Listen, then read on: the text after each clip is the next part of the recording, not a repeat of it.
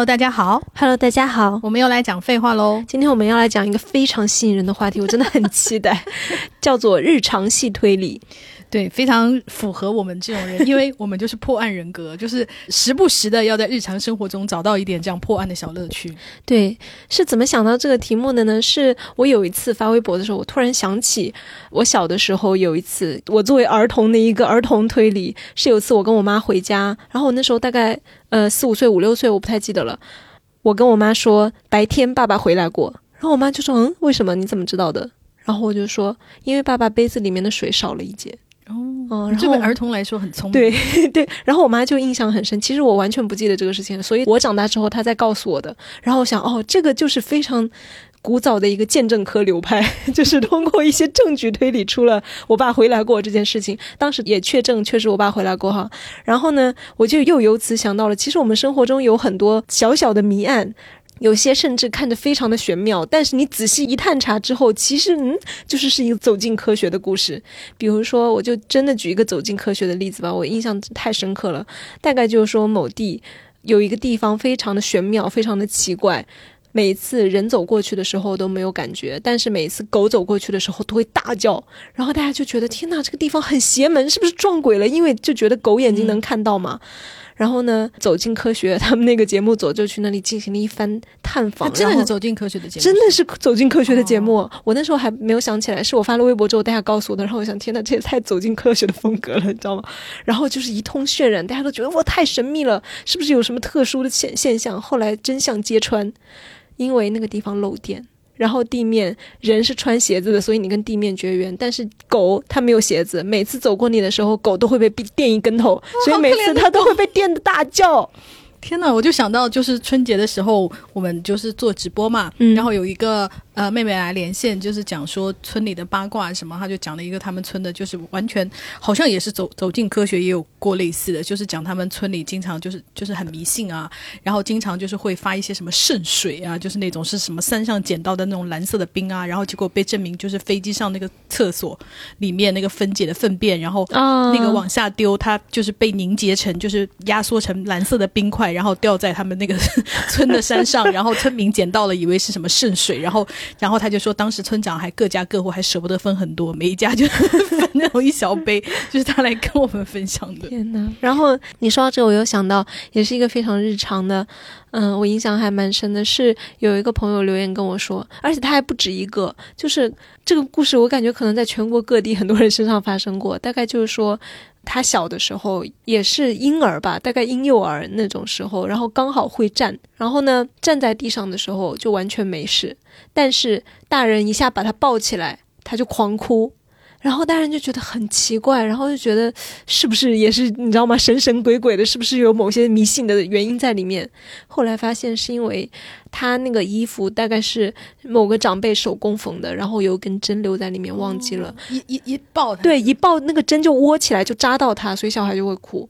然后这个故事就是好几个人都讲很类似。然后我想，天呐，针怎么会这么容易留在里面呢？我听到是说这是有那个的，有一个那个习俗的，它不是。无意中留的，是特意留的，是说那种就是重男轻女的那种地方，用那种长辈用针就是扎了女孩，女孩就不敢再投胎到他们家了，然后就会下一个生就是男孩，它是一个习俗，它不是一个就是不是一个物流的事件，真的是这种理由的话，那也太恶心了吧？对，就是我看到，因为很这个故事它太经常被听说了，然后后来我有一次就在评论区里看到他们就说这不是物流，这是一个习俗，就是是特意要这么做的。这也太恶心了吧！这样听上去更合理了。哎呦，这一下子让我觉得这件事情非常的倒胃口，对不对？好，我们就是先回到一个整体的，我们来做一下分类哈。我们通过大家的留言，还有就是我们日常生活中的经历，就是把我们看到的故事，还有我们自己的故事的日常系推理分成以下几大类。第一类就是我刚讲过的，就来自鉴证科的那种风格，大家通过一些物证对查到了真相。第二种呢，我认为叫做比较偏心理侧写的，这种心理侧写有点像一句漫不经心的说话，将我疑惑揭开。然后可能你对那个人也很了解，或者你对那种犯罪人格有一些了解，或者就是说像那种。呃，微表情啊，嗯对，类似那种 lie to me 啊，就是里面的那一些，或者是一些心理上的，就比方说你坐在椅子上，你比较就是比方说你向左靠和向右靠啊，你向右靠的人可能通常是跟你关系比较紧密的啊，就是类似这样方面的东西。没错啊。然后我们第三类我们叫做熟人破案，因为那个可能就是基于你跟那个人日常非常的熟，比如说就是父母啊，还有就是好朋友啊，或者就是是伴侣啊、恋人呐。我们有句俗话叫做“你妈常对你说的，你撅起屁股拉什么屎我都知道”，就是类似这个。类型对这种类型，我觉得还有一种词，就是大家一下就能理解。如果玩狼人杀的朋友，就是叫做敏状态。你可能也说不出为什么，但是你就感觉到这个人他当狼的时候，他那种心虚的感觉，他的眼神或者怎么怎么样，或者说话的那种方式，你就能感觉出来。但是不熟的人可能就看不出来，这个就是熟人才能抿出来的状态。哦，嗯，就这个意思。然后呢，还有一个大类，我们叫做本格推理，但不成功。这个很有意思，我们可以等一下展开讲哈。好，我们就不分类了，我们直接进入到我们故事的主题。我们生活中，我们先来讲自己的好了。你觉得你比较得意的那种推理是什么？我先讲我印象很深的，好了，嗯，就是有一次我和我前男友在他们家玩，然后呢，他爸是个非常喜欢下棋的人，然后他爸非常喜欢跟他们同楼里面一个老头下棋，但是那个老头呢跟他们家关系不太好，就他妈特别不喜欢她老公去跟那个老头下棋，然后呢，他就就是经常阻止这件事。然后有一天呢，他就是我们我们在他们家吃吃饭，吃完饭，然后他爸就说我出去有点事，然后就是大概过了一个两个小时就回来了，然后他他妈就是冷冷的说你又去找那个谁谁下棋了吧？就铜楼那个老头，他爸说没有啊，我没有，我就是出门了。呃，然后他妈就是走到门口，冷冷的拿出他爸的那个鞋，翻过来看鞋底没有泥。那就说明你在同楼活动 哦，然后我印象好深刻。我当时就想说，哇，我妈妈真不错，就是那种敏锐性和那种铁证如山，让你那个男人哑口无言的那个，就是 非常留在我印象里面，印象很深。哦，真不错，是不是？嗯，这个就是又结合了见证科，然后又结合心理侧写，就是非常的准确的一个推理。对，所以我印象很深。嗯，我想想，我印象比较深刻的哈。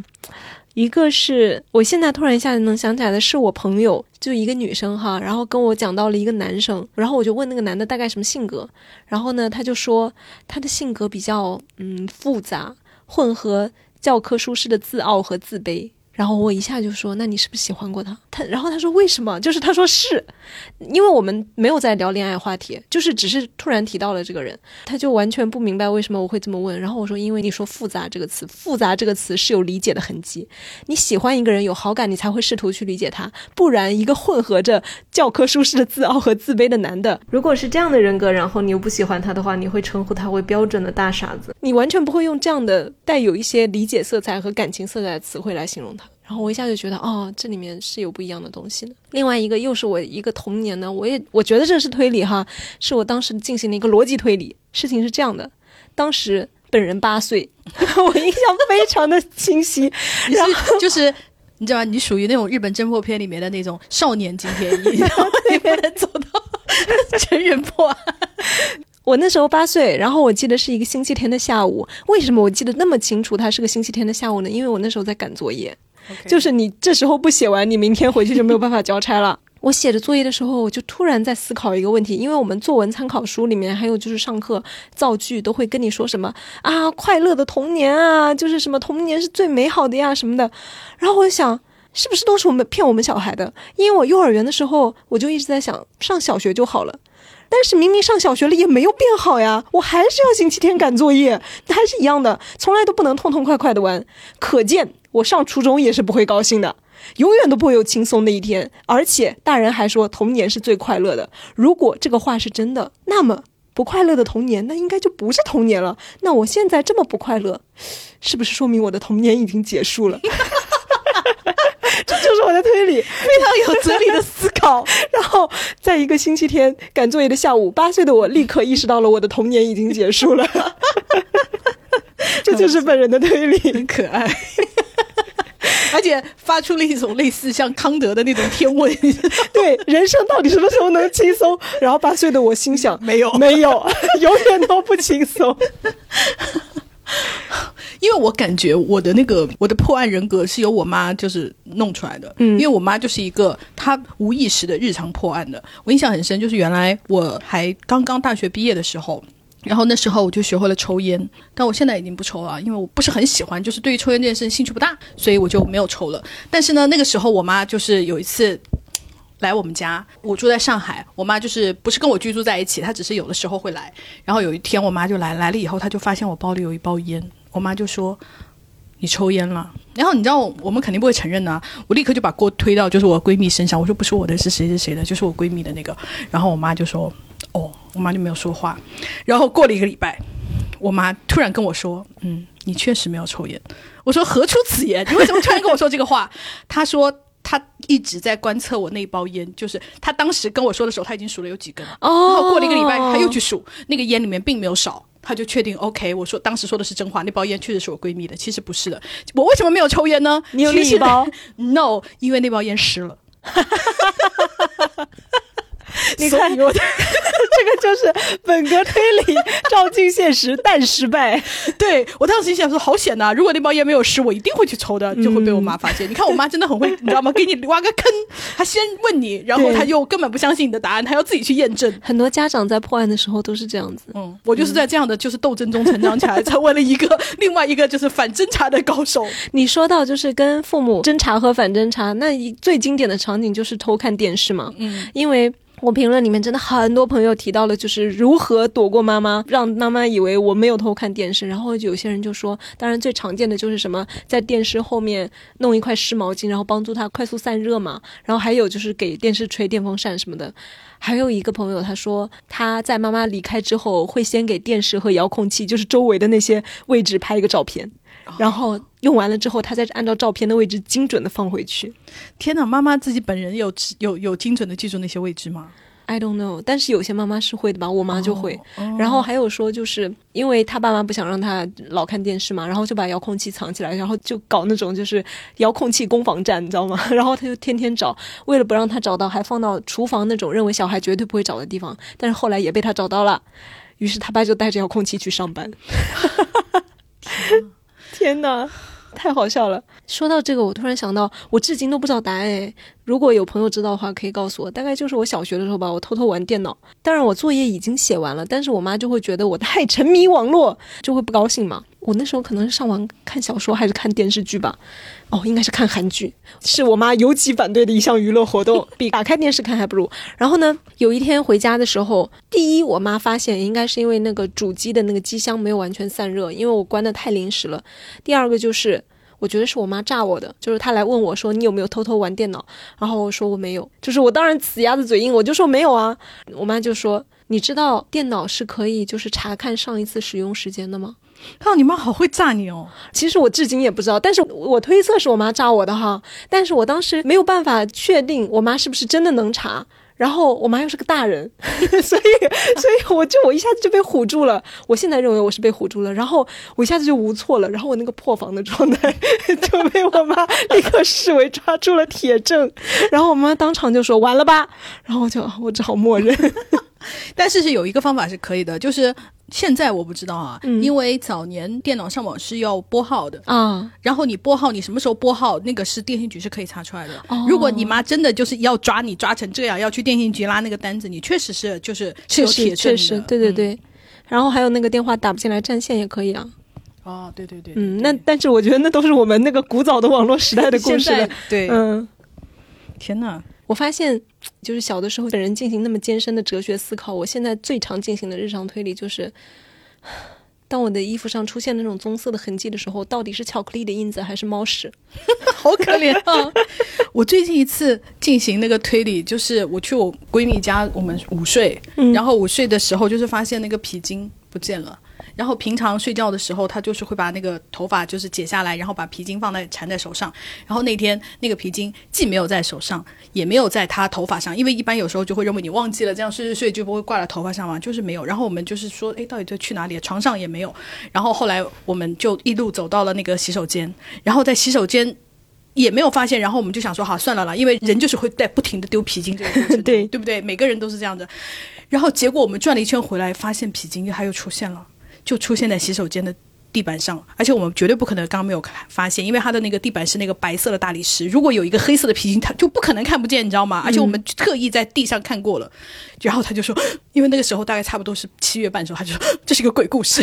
我说不是的，我说我认为是你的那个皮筋从头发上掉下来，掉到你的那个 T 恤上，它粘住了。哦，然后随着你的走动，它又掉了下来。嗯，我认为是这样子。然后他就说：“嗯，好，我没有办法反驳 这样子，但我认为就是这个是最合理的解释。”对对，其实生活中一些看似很复杂的事情，它往往有非常简单的答案。这是本人从就是家里的猫到处踹翻东西啊，然后那个扫地的时候扫出了失踪已久的就眼药水啊，然后烂苹果啊，我通过这些事情得出的答案。我们的生活就是又复杂又单纯。对，但是我转发你那条微博的时候啊，就讲说，其实我们的那个破案功能啊，有很多一部分就是在窥测同事们的恋情和 奸情。对，因为我们原来单位有一个有那个同事，就是发生了这样的事情。因为为什么一开始大家没有往那方面想呢？因为那个男的是有女朋友的。并且那个他就是非常公开他的女朋友，而且他还经常把他女朋友带到就是公司来，就比方说公司聚餐呐、公司团建呐，他会把他女朋友带来，所以我们完全没有预料到他会就是产生另一段办公室恋情，因为一开始他跟那个女同事身上都飘出同样洗发水味道的时候，大家只是觉得可能是一种巧合啊，就没有人往深想，但是本人不相信，是为什么呢？是因为我发现他们两个的工位是靠着坐的。嗯，然后我有一次发现那个女的去他工位上拿东西，没有跟他讲，哦，就没有打招呼，就是那个熟练的程度，我觉得远远超过了同事，所以我就觉得嗯，然后又结合到洗发水是同一个味道，我当时就觉得他们俩肯定有一腿，背着他女朋友有一腿。然后呢，那个时候还没有铁证，后来到我们另外一个女同事过来跟我讲这件事情，她就发现了更铁的铁证，就是她有一天发现这个男的买了杯奶茶，然后这个女的拿过来喝了一口。哦，这个更加对，这个我们就觉得啊，那肯定是了。然后再后来，我就看见他们两个人就借着抽烟的那个，然后去安全楼梯接吻，这样子就是铁铁铁证。然后后来就是另外，我们就是当这件事情被暴露出来以后，他就跟他的女朋友分手，就跟他这个女同事在一起了嘛。暴露出来以后，然后我们另外一个同事又补充了另外一个证据，他说，对，他说一般我们那个同事是每次是最后一个下班的，他说他们俩基本上下班就是前后脚啊。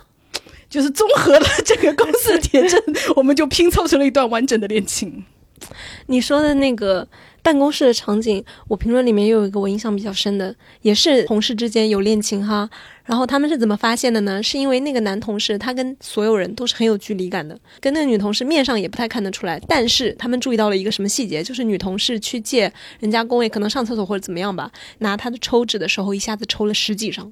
然后我就觉得啊，这个也非常的准确，就是他超过了同事之间应该有的界限。对，嗯，没错。你看我们这种小侦探，就是时时刻刻就是在看这种事情。我还有一次窥见，也是同事，但是那种就是不算是我们同事，是我们客户的客户的他们公司的那个。就是我有一次发现他们就是那种隔空喊话，但是其实你并不是那么清楚他们是，但是我一看我就明白，这一定是隔空喊话。但大概就是那个女生就是说什么喜欢俏皮嫩男啊什么的那个，然后那个男大概隔了几天。是在推特还是在 Facebook，我忘了，反正就是发了那个，就是类似说，你看我屁股翘不翘，吃的有那个。但他们中间隔，但我一看我就知道，这一定是在隔空喊话。后来确实证明他们俩听起来真的好像磕 CP 啊。对，但是他们确实后面就是有官宣了。嗯，对，OK。你看，我每次想到说，天哪，我们要把这个精力用在别的地方，我们的人生可能已经大有成就。对，但是也 OK，我们现在是生活小侦探。好。然后我这边有一个朋友，他就是他大概发了一十八条留言，然后我就讲述了一个。怎么讲？一个非常完整的破案的故事。他就讲说他在一个小区租房子，那个小区的租房的状态就是他们可能是那种新区哈，就是那个小区就是属于那种比较偏远，但是因为离他的那个上班单位比较近，所以他就住在那个小区里。他说他去租的时候，那个是这样的，就是房屋中介都不出现的，就是他们那里大概有四五个同样的小区都是这样的这个状态。比方说你说我要租套房，然后中介就会跟你说好，你几月几号，就比方说礼拜三下午你到那个小区去，然后呢，他这个小区房型都是一模一样的。你就去看，你看中了哪一间，你跟我讲。然后呢，你比方说，我看中了三零三零四号，然后那个中介就跟你说好，你就在三零四旁边那个消防栓里面，那就有个钥匙，你打开门进去看一下，你要租哪一间，因为他们就是那种合租嘛。嗯。然后呢，基本上就是这样。然后房屋中介从来不就是不出现，然后他就当时他就租了一间，就我们就把它当成三零四好了，他就租了三零四的主卧。然后呢，过了几天以后，他三零四的那个次卧又给就是给另外一个男的给租了，然后他们俩就变成合租了。那因为这个就是给我们投稿的这个女生，她是负责交水电费的，所以呢，她就会不得不加一些别人的微信来，就是跟她说啊，这个月到了，你要付我水电费，我已经交了，你要交我就是多少多少多少钱。然后呢，而且她说，因为他们那个小那个房子，就是说是属于那种。经济适用房类似哈，就是属于条件比较差。他说连空调都没有，他说所以那个电费啊就非常非常低，差不多每个人每个月交十块钱啊左右就够了。然后呢，他一开始没有加他同租的那个男的的微信，他们是在群里。他说一般我在群里就是通知他呀什么什么的就好。然后呃大概隔了一个月吧，他有一天就是早上去上班，发现隔壁的那个房间的门呐大敞开，他一看里面东西都搬空了，他想说哦，因为他们那里很多短租的情况，就比方人家租一个月租两个月就走了，他也没当回事，他就想说哦那那个男的大概就搬走。走了，他就上班去了。然后呢，晚上回来睡觉的时候呢，他就听到了一个让他恐怖的声音，就是他听到了打呼声啊。然后他就想说，怎么会这样呢？而且他非常确定，就是那个跟他短租的那个男的打呼声，因为他搬过来那一个月，那个男的就是都是在这么打呼。他非常确定是这个男的打呼声，他就很惊讶。然后他第二天早上，就是因为他也很害怕，也不敢出去看。他第二天早上就是出去看的时候，发现那个那个房间依然是空着的，然后也没有人。然后他就想说：“天哪，我是不是？”产生了幻听，然后他就想说，可能就是就是精神压力太大了，然后没有想到连续三个晚上都是这样，他就实在受不了了。他到第四个晚上，他说我一定要就是破这个案子。然后第四个晚上，他就彻夜不睡，然后他就就躲在他的房间里，然后就静静的等待到底会发生什么。然后等到十点多钟的时候，他就听到有人就是开门的声音，然后呢就有人走进了房间，就是走进了他的那个客厅啊什么什么，然后就听到稀稀疏疏的那个塑料袋的声音，他就心里产生了一个推测，他觉得那个男的并没有退房，那个男的假装退房不想交房租，但是晚上还是会偷偷的。回来，哦，然后他就得出了这个推论，然后第二天早上等到那个就是天亮了，他才敢出门，因为他是个女孩嘛。然后呢，他就在客厅里面扫视了一下，他就发现客厅的那个角落里面有一个巨大的白色的袋子，他就把那个白色的袋子撩开来看一下，果然是那个男的的铺盖。放在那里，然后呢，他又想了一下，他又找到了那个厨房的那个橱柜，因为他们虽然是公共厨房，但他基本上不做饭嘛，他就没有注意，他就把那个橱柜底下一打开，发现那个男的零零碎碎的什么牙刷、牙膏这些生活用品也藏在那里，他就知道了哦，因为他之前不讲了，那个房屋中介其实也不来，房东也不来吗？嗯，如果只要不被房东发现，他就其实可以一直偷偷的住在这里，你知道吗？然后后来他就想说，他就他就想说关我什么事？反正就亏也不是亏我的钱，就是二房东的钱，他就不管。然后呢，就保持了这样一个状态。他说：“可是他的水电也应该要交吧？你没有那个。”然后他就还是在那个呃合租群里面叫这个男的，就是交那个水电。然后那个男的呢，就是不情不愿的，就是说啊，我现在手头不方便。他心想说：“天哪，十块钱你有多不方便？十块钱也拿不出来。”他就过了一个月，他就实在又忍不住了，又到了交水电费的时候，他就又跟那个男的说：“他说，那你现在方便了吗？”他说：“因他说括弧，因为我也不敢用严厉的词语惹毛他，因为不知道这个男的是一个什么样的状态，就是他都已经走投无路，都是要那种倒租人家房子的那样了。然后那个男的跟就是终于回了他的话，说今天晚上就给你。然后他想说，哎，那也挺好的。他说，呵呵，等等我晚上回到那个。”群租房就是他的出租房的时候，发现那个男的把那铺盖已经拿走，我就知道，并且退出了那个群租群。哎呀，然后呢，他说这件事完了吗？并没有。他说过了大概一个月，他不小心刷到了那个，就是他抖音刷到了抖音里面他们楼下小卖部的那个老板娘的抖音，发了一段监控片段，说有人偷火鸡面。他一看就是那个不出房租的大呼噜男。哎呦。对，然后他说，他说他怀疑那个男的并没有搬走出这个小区，只不过换了一间房间继续偷租，是为什么呢？这就是他第二个小推理，就是他们的那个小超市啊，那个小卖部，它是一半就是面是朝着小区外的，后门是对着小区里的。他那段监控里面就是可以看见那个男的是从后面那个门进的那个小卖部，所以他推测这个男的还在小区里啊。这就是他完整的一个破案推理小故事，我觉得非常严密，对，很不错，而且就是跌宕起伏。啊！但是我听了，还是确实会为他感到担心和害怕。对，因为那个男的确实是有他们房子的钥匙的。嗯，而且就是，但是我听他说那个，你知道，房屋中介都不出现的那种，就是小区听上去就是安全系数就是比较低。对，所以还是希望，如果妹妹就是那个的话，还是把锁什么换一换吧。嗯，这个朋友跟我讲的，我觉得还蛮有意思的。他说。就是这位朋友是女同朋友哈，她说之前约会过几天的妹妹觉得我好厉害，总是能一眼看穿她，是因为我们在零了解的时候就猜到了她的星座，猜到她很少来酒吧，猜到她有个姐姐。然后我是怎么猜到的呢？其实她很少去酒吧这一点，像我们经常去酒吧的人一眼就能看出来。然后我想是的。因为我就不爱去酒吧，所以就是以前我有一次就是跟我同事一起出去的时候，然后他们就说：“哦，你一看就是不经常出来玩的。”哈，我看不出来耶，除非我们同时现在在酒吧里，我才能看出来。因为可能是玩喝酒游戏的时候，我的那个状态就不是很爱玩，然后也不是很投入的那种。因为如果我们大家都在工位上，我觉得是看不出来的。因为有是我们一起去那个酒吧的环境里面，然后他们就说真的很明显。对，然后他另外一个他说我是怎么猜到他有个姐姐的呢？我觉得这点很有意思。他说是因为我们做的时候让他喊我姐姐，看得出来他没有很愿意，觉得这样很奇怪。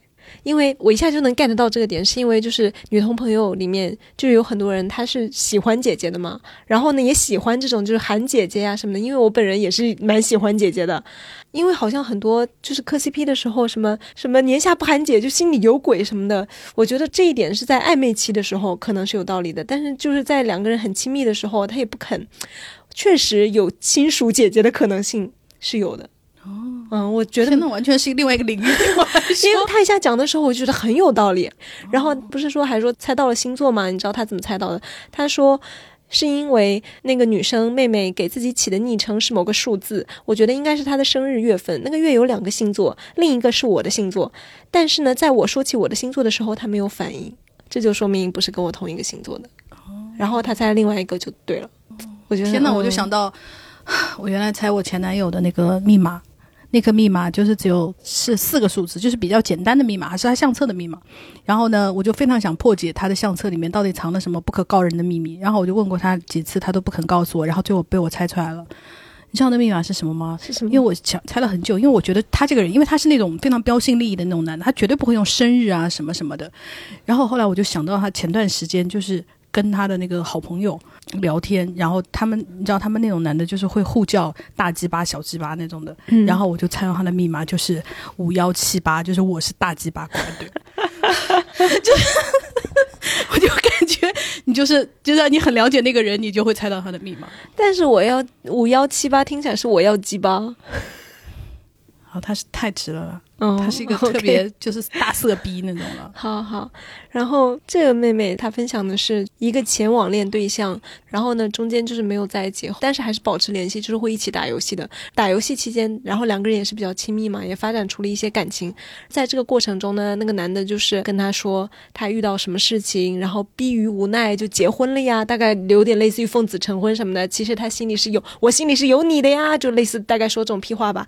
然后呢，这个妹妹就是。是怎么发现这个男的一定在撒谎的呢？是有一次那个男的换了一个头像，然后那个头像呢是跟他老婆孩子的合照，然后那个小孩呢嘴巴是微微张开的，然后他看到了那个小孩就是刚刚长出一点乳牙的那种样子，然后他就去百度了一下，发现小孩长出那样的乳牙大概是六到八个月，然后他就倒推了怀孕的时间，然后发现那个男的告诉他那个结婚时间是不可能的，因为就是从这个妹妹的视角看来呢，是他们两个先。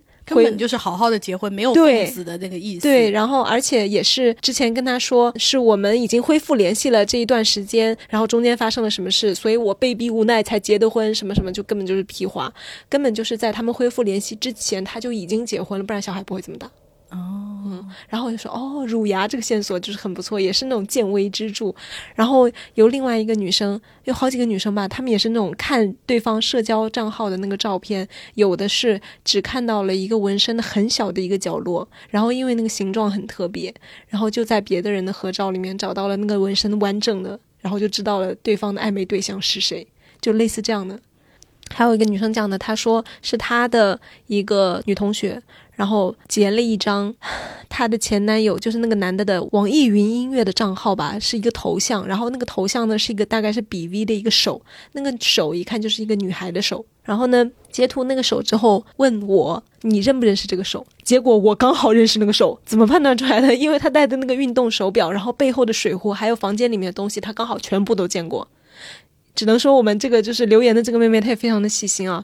然后她就说：“哦，我认得这个手是某某某的手。”然后呢，对方那个女生就一下子就确定就是这个女生，是因为那个男的昵称名字后面加了两个缩写，就是那个女生的名字。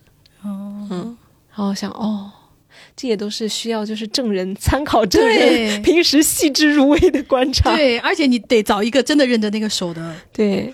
因为你刚刚说那个离婚那个汝阳的那个，我有一个评论，有那个妹妹就是也说了一个非常不错的，她就说她跟一个男人交往以后，发现那个男的是已婚的，然后他就很生气，然后那个男的就说我已经在提离婚了，我已经在跟我老婆聊离婚了，然后他就觉得好，那既然你已经在走那个离婚流程的话，那我就就稍微等你一下，有没有分手？然后呢，他就跟这个男的出去旅游，然后旅游的时候他们就住了一个民宿，那个民宿的老板也是离过婚的，然后就在跟他们讲，就是他的那个。情感的心路历程，然后就讲到他说：“我虽然跟前妻离婚啦，但我们现在也是很好的朋友啊。我觉得就是从爱情变成现在的那种友情啊，也是很不错的。”然后这个女生听了以后也觉得就是很成熟、很理智的处理方法嘛。然后她就回头就是跟她男朋友就是分享了这个事情，就是并且说：“那如果你跟你前妻离婚了以后，就是会不会也保持就是这样友好的关系？”她说她当时那个神态，她就懵了几秒。她说：“我立刻意识到了，她从来没有考虑过离婚啊。”哦，我觉得哇，很不错，这个细节很好。对，然后我当。是想说，天哪，就是就是那个电光火石之间，你从他那个状态，你马上就能明白。对，这个就是熟人推理敏状态，然后还有一点心理侧写的成分在里面。然后还有一个朋友讲的也很好笑，他就讲说，因为他这个这个破案是。连环扣一样的，你知道吗？就是有一天他们在上班，呃，有一个女同事就说：“哎呀，我现在非常想做美甲，但是我都做不了了。”然后他们的另外一个男同事说：“为什么做不了了？不能做了？你是不是怀孕了？”然后大家都以为他在讲这个男同事破案的过程，没有想到这个给我们投稿的妹妹心想说：“天哪，他一个男的为什么会那么了解怀孕那样？他不会是把别人搞大肚子了吧？” 没有想到过几个月真的 被发现了，这就是一个连环推理的一个，嗯，不错。说到那个跟感情关系有关的，这个也是。这个妹妹呢，她说是邻居富婆非要给我介绍男朋友，把这个男的夸的天上有地下无的好。后来去见了对方，迟到了很久还迷之自信。外貌是会穿灰色丝袜配尖头凉鞋的那种，谈吐简单来说就是一个很会装逼的古风文人范。先说自己是广告公司的总监，聊了下发现其实就是写报纸夹缝小广告的。然后括号，毕竟这是好几年前的事了。他说话飘忽，给人很不真诚的感觉。后来我跟富婆说不合适就算了，结果他没完没了的给我妈，因为富婆没有我微信，给他给我妈发消息推销这个男的，还问我的八字，说我不找这个男的就会孤老终生。我跟我妈说，这男的和富婆绝对不是一般的关系。我觉得他对这男的偏执的崇拜很不正常，并且他一直强调，就富婆一直强调哈，如果我跟这个男的好了。她就能住在我们小区，大家做邻居多好。反观她自己，婚姻五十岁了，现在的老公也是三十多的小白脸，跟她给我介绍的那个男孩风格差不多，就是老了肥了点。关键的是，我发现富婆手上戴的白金戒指和她介绍给我的男孩的戒指是一对伯爵的情侣戒指。因为我当时是时尚杂志编辑，就负责介绍珠宝新品，那个款比较特别，所以我一下就认出来了。你看，这也是专业领域的知识。然后他说，以这个男的自己说的工作和家境，按说是负担不起这么贵的东西的。这男的。和我相亲的时候也经常会说姐跟我说不拉不拉不拉，就是很听他就是富婆的话。然后呢，富婆电话轰炸了我妈一阵以后也就作罢了。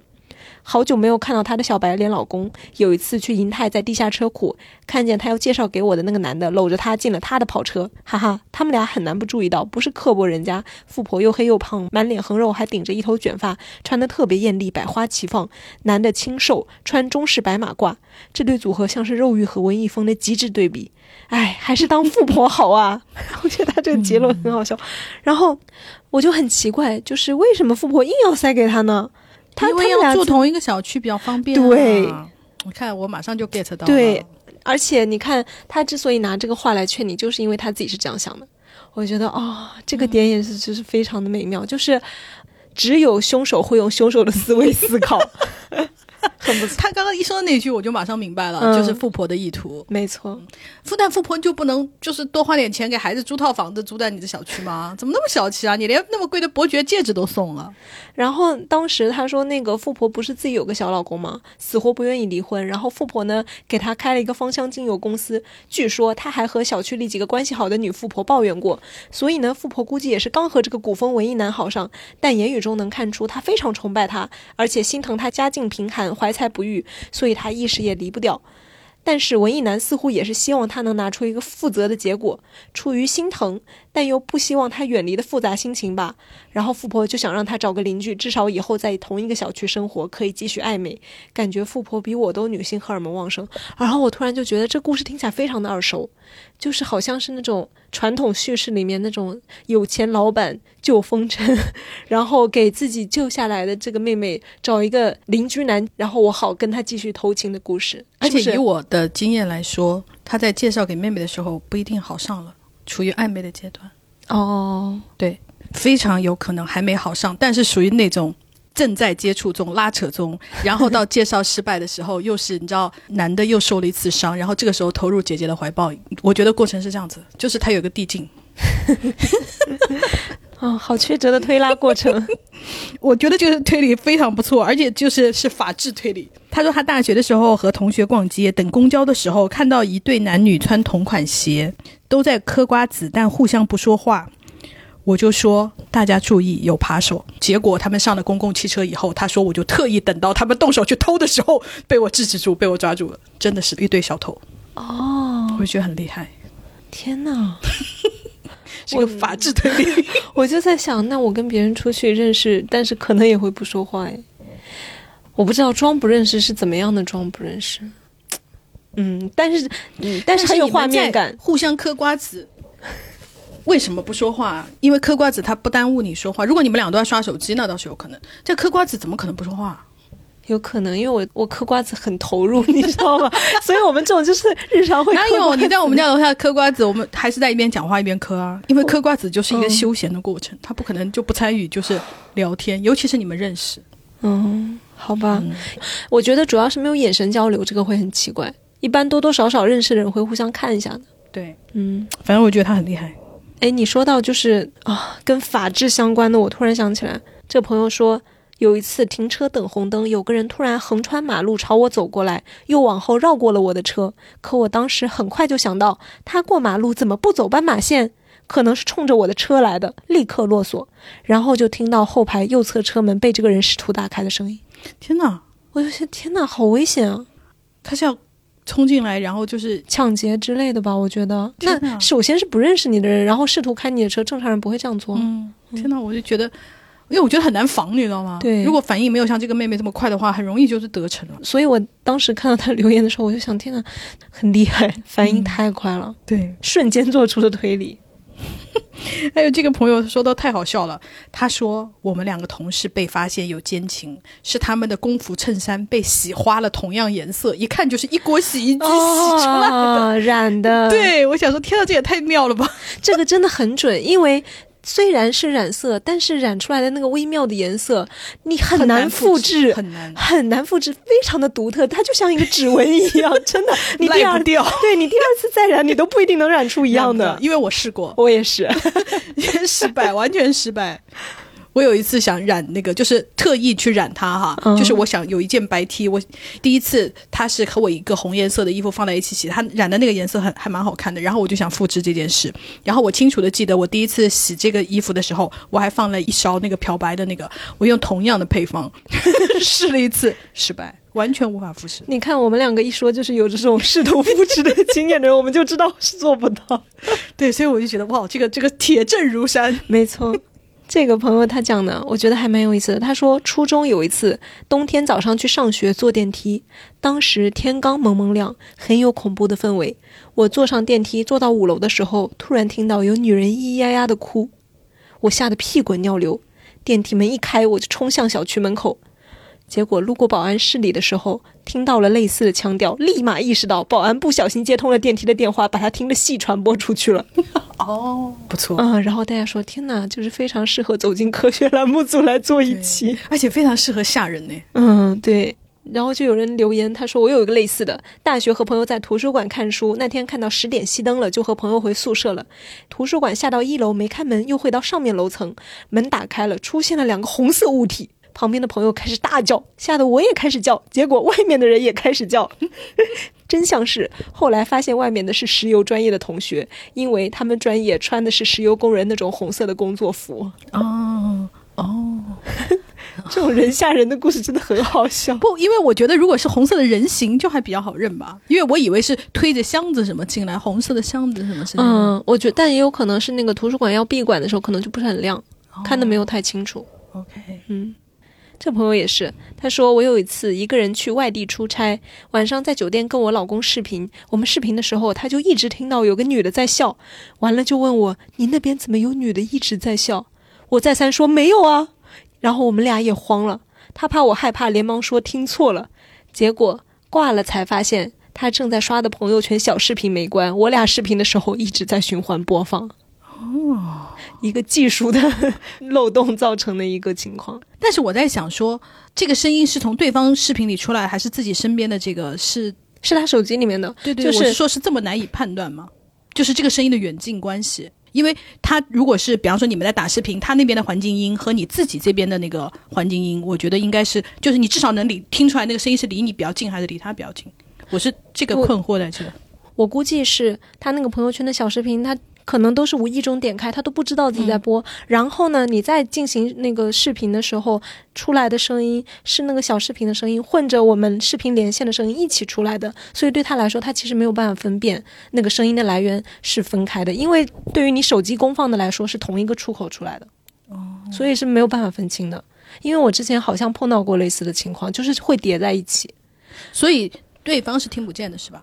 对，因为是你那边的那个朋友圈的视频，相当于是你这边的系统级的声音在公放。如果你的公放声音没有大到说跟你讲话声音一样大，被手机的话筒收到的话，我这边是听不见的呀。所以就是她老公那边听得见，因为是她老公的手机自己在播，但是我这边听不见，因为可能那个视频的笑声没有大到我这边可以被话筒收到，所以就听不到了。是一个非常典型的技术造成的，OK，一个东西，还蛮有意思的。因为你换一个讲述方式，就会变成一个灵异事件。对，因为我一直在想说，这很有可能被他自己认为是那个灵异事件。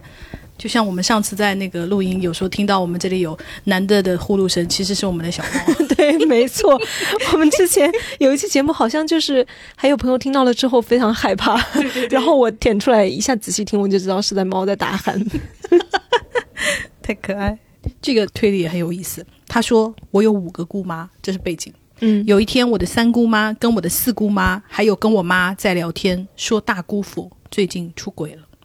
但是我妈反复询问出轨对象到底是谁的时候，他们俩都咬死不说，但是表情又一言难尽，好像很想说，但是不能说。我妈突然就推理到了，说我知道的是谁了，一定是二姑妈。”括弧，因为二姑妈当时就是是丧偶状态，嗯，然后他说他妈的推理说，因为只有出轨对象是家里人，所以才又想说又不能说。对，我也是这么想的，所以我觉得嗯很不错的推理，妈妈很聪明，我们就是对这种伦理关系就是非常的敏感。我给你讲一个，就是我非常喜欢的，我认为是我提出这个话题以来，我本人最喜欢的一个故事哈。这朋友他说。大概初中那会儿吧，有次我去公园玩扎飞镖，得了个小玩偶，带回家。第二天就开始出现怪事，只要我在家，无论我在干什么，一回头都能看见那个玩偶在我附近。写作业伸个懒腰的时候，他在书桌腿边上；做饭的时候，一回头他在灶台下面；睡觉前他明明在床头，一睁眼却躺在我边上。反复几次，给我吓了个半死。于是有天睡午觉时，我打算亲眼看看这个玩偶是怎么走下床头柜的。我假装睡着，把被子拉高盖住嘴和鼻子，眼睛眯着缝看周围。过了一会儿，我的小狗走到我脸旁边闻了闻，然后蹑手蹑脚地从床头柜上叼下了那个玩偶。原来。是小狗很喜欢这个玩偶，每次都趁我不注意叼到我旁边玩，怕我发现生气，所以我一动作它就跑掉了，才导致我每次看见它的时候都只有玩偶没有狗。然后可爱死！我看之后我真的觉得这个案子如果不是他自己破案的话，非常像灵异事件。然后大家也都觉得天呐，就是个大案要案，你知道吗？可是如果家里有小动物的话，我就是我会第一怀疑小动物诶。哦，但是因为他一次都没有抓到过小狗和那个，所以他没有想到。我觉得也正常。他说一开始真的吓坏了，因为好不容易玩一次这种得奖的游戏，结果飞镖扎回来一个安娜贝尔，因为它非常像那种恐怖片叙事开头，没错，而且又是那种小玩偶，就是非常的像。然后想啊，而且你知道这个故事加入了小狗之后，它突然就从惊悚变成了非常可爱，就是阅读它的感受也非常的好。很喜欢，我非常喜欢这个推理，就是 我我认为是所有评论里面最精彩的。他说我去年年底通过软件认识了一个男的，聊天过程中他对自己的工作和工作的地方都避而不谈，到了十二月以后就不怎么聊天了。我主动找他聊，他说最近很忙。结合他之前对工作的保密态度和放开形式，我问他说你是不是在殡仪馆工作？他说他大惊，说你是怎么知道的？他说就是说，一般人家在殡仪馆就是不好意思说啊，或者是觉得不方便说啊，然后再加上后面来放开了，他不是说很忙吗？我觉得哇，真的是一个非常结合时事热点的推理。嗯，没错，这你这条我也看到过，就是我印象还蛮深的。然后还有另外一个也是蛮有时事热点的，是有一个朋友他留言，嗯，十二月份他就是也是去年十二月份的时候，他说他发现他的微信步数排名突然上升。然后他就意识到疫情扩散开了很严重，因为大家都阳了，躺在家里面没有办法动。嗯，然后他就相对排名就上升了，很 不错。嗯，然后还有另外一个朋友也是，他说通过爸爸妈妈的微信步数判断他们已经阳了，就是他们还没有告诉我，但是我已经知道了。哦，我就跟你说，微信运动这个非常暴露人的那个行动轨迹，因为为了不被暴露，我已经把微信运动关掉了。因为我原来开着的时候，就会经常遇到很讨厌的人说：“为什么你今天才走了二十七步？”然后我自从那件就是他问过我以后，我就意识到说我要把这个东西关掉，我不要让任何人知道我今天到底就是有没有出门。你知道，对于我们这种你知道罪犯型人 来说，平常也不要留下任何痕迹。嗯，没错。嗯，因为我经常听见我妈就是跟我姨妈打电话呀，我姨妈上来就说：“你今天走了八千多步，你去哪了？” 然后，当然，我妈是很乐意跟她的姐妹分享她到底去哪哈。但是对于我来说，我就是会有一种叮，就是那种警铃大作，就是那种，哼，今天我出去就是就是会被人关注。嗯，而且你说到这个，我想到有朋友留言，他说大概是说蚂蚁森林吧。他说看到那个人一天收集了多少能量球，就能大概判断出来他在干嘛了。然后我还蛮震惊的，因为这个功能我。我是我应该有吧，但是我是不搜集，我也不玩，大概就是我的能量都是被我朋友偷走那种，所以我也不知道怎么看。然后就有人问他说啊，你这个都能看出来吗？为什么？然后就有另外一个人回复说，比如说你要是出去看电影了的话，大概就会给你一百八十能量。对，就是不同的活动那个数值是有数的。对，因为有一个朋友就在呃评论里面。就是说了一个跟你差，就是跟蚂蚁森林差不多，他也是跟那有关。他就说他就是那个时候疫情很严重的时候，有一个人说他在武汉呐什么什么的，说的就是非常的紧张。他说，然后我看他的支付宝，他的蚂蚁森林里面有一个能量是八十，一般八十是什么呢？是坐公交车。哦。但是那个时候武汉已经没有公交车了，所以他推测他在撒谎。后来果然就是后来看到他的 IP 果然不在武汉。哦。嗯。哇哦。这也好有时代特点呢。对，所以我就想说，哇，就是我非常喜欢这种推理。哎，真的耶，我们，哎呀，真是在生活中处处留下你想不到的蛛丝马迹。对，然后就又提醒了我这种罪犯型人格，说，哇哦，是不是有必要把蚂蚁森林也关掉？不知道能不能关。你说到那个步数，有一个妹妹她投稿也是讲她。大学的时候，他说因为是外地上大学嘛，然后平均每周是和妈妈打电话一两次的。然后有一次他大一临近期末，就是很忙，然后就没有怎么联系。然后呢？结果给妈妈打电话是他爸接的。然后爸爸平时是在外地工作的，而且爸爸不让我和妈妈讲话。我当时觉得很不对劲。然后回想起这一周多，好像妈妈的微信步数都是个位数。你看，微信步数真的是很关键的线索。但是我妈妈平时是很爱散步的，平时步数都会上万。当时以为妈妈出门散步没有带手机，但是一回想又觉得很奇怪，我就打视频过去。结果就看到我妈妈躺在医院的床上，头附近的部位用衣服盖着。我当时都懵了。爸爸说是他感冒，妈妈陪他来。在医院，结果妈妈自己也感冒了。我当时非常不相信，因为爸爸妈妈不会因为感冒就去大医院看，也很不爱在医院过夜。然后我就问我的姨妈和表姐，打电话问他们，问了两个姨妈、四个表姐，他们都说家里没有什么事，但其实我都不相信。然后呢，我放假回到家那天晚上，家里一个人也没有。爸爸打电话说明天就可以出院，锅里有煮好的汤饭让我自己吃。结果第二天，爸爸喊我去医院，说还不能出院。我到了医院，看到妈妈脸色非常差，头发剪得很短，整个人像变了样子一样。我才知道，原来我没和家里联系的那一周，妈妈连续做了结石手术和颈椎手术，而且后一个手术风险非常大，很有可能会瘫痪。我真的非常伤心，非常后怕，甚至怨恨。如果真的有意外发生，那个时候我居然没有陪在妈妈身边。万幸妈妈后来恢复的不错。后来有一天，我无意中看到妈妈的微信，她给我一个表姐发红包，要表姐帮忙隐瞒她手术的事情。我于是又对表姐觉得很寒心，因为我们只相差半岁，从小一起长大，我一直以为我们应该是同盟。但是这么严重的事情，在我问她的时候，她居然也帮着隐瞒我。其实我也知道表姐可能不好违背大人的意思，但是我太后怕了。然后我就说，为什么爸爸妈妈要这样瞒着他？因为他都上大学了耶。然后他说，大概就是觉得他还是小孩，然后家里的大事不想告诉他。我觉得以及有一种就是不想让他耽误学业。他说，觉得爸爸妈妈没有把我当成大人，很多家里的事，包括财政状、财政状况或者生病这样的事情，都是我偷听或者猜出来的。包括去年下半年有一次，我给爸爸打电话，听到那边背景音，我一问，说是去医院检查眼睛，是前常规检查。后来过了一周才告诉我，那时候是爸爸突然视网膜脱落了，去做手术的。其实我每次发现他们有事瞒着我，我都特别害怕。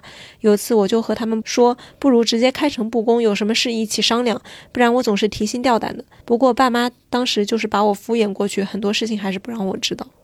我觉得中国爸妈就是喜欢搞这个，嗯，我觉得很不好。什么什么奶奶去世一年才告诉我呀？对，什么妈妈住院就是搞找各种人呐，包括反过来的哦，就是比方说我什么叔叔去世了，但是为了就是年迈的奶奶怕她经受不住啊，去世一年都没有告诉老人呢。就是你知道我们东亚人特别爱搞这一套，然后我就是非常痛恨，因为在我爸化疗的时候，我们隔壁床就是有一个老头老太就是这样子的，然后他还他就非常骄傲的告诉我这件事，并且说他的那个。因为他儿子和儿媳妇全家都在澳洲，所以呢，他就没有告诉他。然后他儿子回来以后，就是过年，他儿子一般都过年回来。过年回来以后就发现了这件事情，就说你怎么就是都得了癌症了，你都不跟我讲呢？你们进医院那种，就是我应该回来呀。然后就老头老太就说：“那你回来你能做什么呢？你又不是医生。”就是我就听到我就很崩溃，我就想说。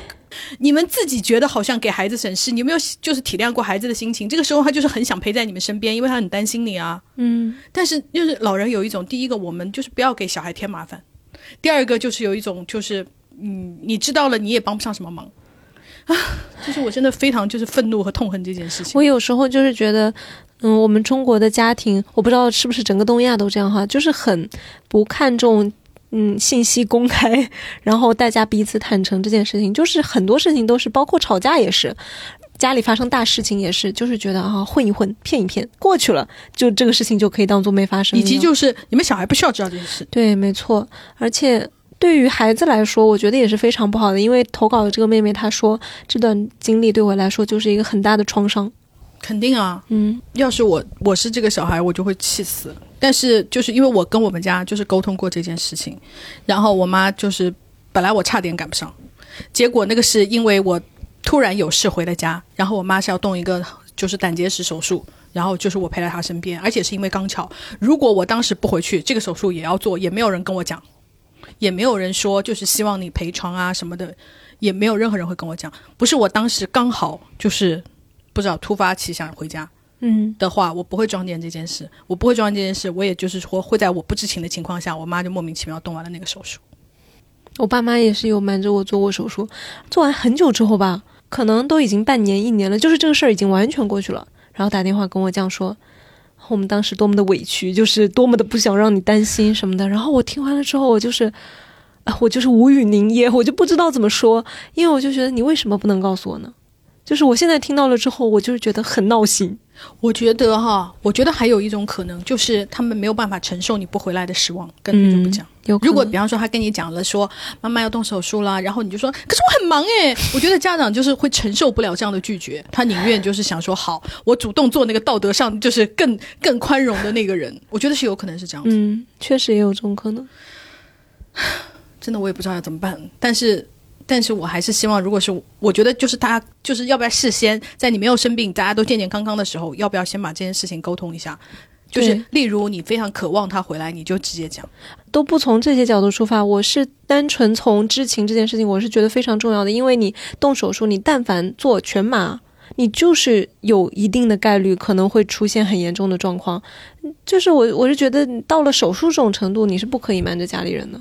不可以你自己悄悄的做的，万一虽然我们都希望不要出万一，但是你万一出了一个什么情况，就是有一个很严重的，比如说健康上啊，或者甚至去世吧，那不知情的家人多么的遗憾呢？对，所以我真的觉得这种事情我们不要瞒着彼此。对，嗯，希望就是听到的朋友也可以跟自己的家人做一些沟通，因为家长那一辈可能还没有想通这件事，可能需要你去做一些工作，对，包括沟通，就是说我已经是个大人了，而且我希望就是不管家里出什么事，我们都能有声有量。没我觉得，其实讲了以后，可能大人会好一点。对，大家提前可能说好就有这个意识了。嗯，这种朋友他他也是和妈妈看电视这个情况斗智斗勇的哈，但是很有意思。他妈妈是通过遥控器的位置，还有电视关机时停留在哪个频道、音量被调到几格这些地方来判断，哦而且还会突然提问：夏真真的眼睛为什么瞎了？因为那时候在热播《夏家三千金》，他会突然提一个前一天下集预告里面抛出的问题，而我过剩的表达欲让我毫不犹豫的回答了问题，然后妈妈一下就判断出来偷偷看电视了吧？好厉害哦！嗯嗯，因为小孩真的是很想讲我妈有时候也会这样，就是故意问一个你不可能回答的问题，如果你回答出来，就证明你有鬼。哦，嗯，我妈狡猾。而且我觉得我妈是无意识要干这件事，就是侦探并不是她的人格，但是她就是无意识很想要知道真相的这种女的。嗯，我觉得这个朋友很有趣，就是你知道八卦的那种女的，就是无论如何要知道答案，很像我们。她说她高中的时候有一个男的追她的好朋友，然后呢，她朋友就给她看了纸条，但是呢，她朋友就没有跟她说是哪个男生追她，她就特别想知道这件事情，但是呢，她朋友不说，她又不好意思问，然后她就通过那个种种推理，终于推出来是什么，就是推出来推理出来是哪个男生，原因是什么呢？她说是这样子的。纸条给我朋友只有两个传递可能，第一个是我朋友不在放他桌上的，第二个就是从从后面传上来，因为他们坐前面嘛，从后面传上来的。他说，纸条上面有一句话叫做“我每天上去擦黑板的时候，经过你的时候，就看着你怎么怎么怎么样”，他就觉得好，那我们就可以判断是从后面传过来的。没错。第二，他说当时他们班擦黑板的都是后面个子高的男生，他们是有轮轮流日期的，他就根据这个日期来一个个推，终于推到了那个男生。哦，我想说，天呐，跟我们一样，就是那种八卦女孩，就是非常想得到答案的那种。而且他的这个推理的线索是非常跟教室的环境、跟校园的这个很密切相关，啊，这很有意思。我就是很喜欢这种扎根于现实的那种推理，跟环境结合的越紧密越好，就很好玩。很 不错。这朋友说，每次回家进门一定能看到扭身子、摇尾巴的狗子，但是如果没有看到它的话，真相只有一个，一定是它乱尿或者偷吃东西了。哦，对，我看到好多人说狗子都是这样，就是会做贼心虚。，对，因为原来我很早以前就是养过，我们家养过一只狗，然后它也是很爱乱拉屎，然后因为乱拉屎被我妈揍过好几次，你知道吗？然后后来有一天回家，就是回家以后，我发现家里就是没有屎，我就就是很震惊，因为它已经乱拉屎太习惯了。然后我就想说，天呐，今天小狗表现的很好。但是后来我就发现，他今天就是不喝水。我后来就是去，就是他去常喝水的地方，才发现他把他的水杯就是翻过来罩住那个屎，然后他就 我就发现屎。我想说，天呐，也太聪明了吧！但是我就想说，天呐，狗狗就是真的就是非常有智慧耶，就是是超越我对狗理解的那种智慧。很好笑。那个你说到小狗做贼心虚，我之前就看视频啊，就是家里是多狗家庭，你知道吗？大概是三个小狗，就是呃破案是吧？对，然后那个女生大概就是指着家里被撕碎的或者被拆家了一个什么东西，谁干的？谁干的？然后三个狗的表现就是完全不一样。没有犯事的那两个狗就是昂首挺胸，就是站在那里面一就是表情，你从他们表情就能看出来跟他们一点关系都没有。然后另外一个狗就是头一直低在那，然后就往旁边躲。天呐，就是所以说狗狗就是完全智商真的跟小朋友我觉得就是有是有几岁小孩，很明显是能。你能感受到他确实能听懂。而且他在跟你交流，而且他能建立起就是做错事会受惩罚这个前因后果的逻辑关系。天呐，好聪明哦！是的，哦，这个朋友他说他也是蛛丝马迹型诶，这种算是见证科吧。他说在朋友圈里面有两个女生，就是发过跟男朋友的合照，但是呢，那个男朋友都没有露脸的。然后她发现那个男朋友是同一个人。为什么呢？因为她发现那个男的手上戴着一个手表，那个表盘和表带都非常的稀有。哦，嗯，然后他就发现是同一个。然后我想，哦，天呐，这个也需要你，就是对手表有一定的知识。就是前面那个女生就是那个珠宝时尚编表，对对对对对对，我上次是看到人家就是也是抓出轨，就是也是发现她那个男朋友。呃，发现他朋友在朋友圈里 PO 了一张照片，你还记得当时那个郭富城跟他女朋友官宣的时候发了那个手握在一起那那个那种照片吗？嗯然后呢，他们就模仿人家明星，就是那个女的跟她那个男男朋友也发了一张这样，然后他就发现了那个男的户口这个地方有一颗小痣，就是他朋友男朋友的，然后就知道这个男的在劈腿。痣这种真的很，还有纹身呐、就你身体部位固定的那种，我觉得比手表还要更准确，对，而且是这种小痣，就是平常你可能就不会那么想不。到去遮掩它的。对嗯，但是我又发现了另外一个东西，你知道痣是会随时长出来和随时消失。，对，哦，所以这消失吗？我不知道。会，原来我这个我手虎口这个地方有一颗浅褐色的小痣，忽然有一天我发现它不见了。哦，嗯，然后我也不知道它为什么会不见了。然后我的手上这颗痣大概就是三个月前长出来的。啊，对对对，出现是知道。嗯，所以我就觉得啊，原来就是痣这个东西也不是那么稳定。如果比方说你相隔十年的凶手，可能这个痣的地方就已经要改变了。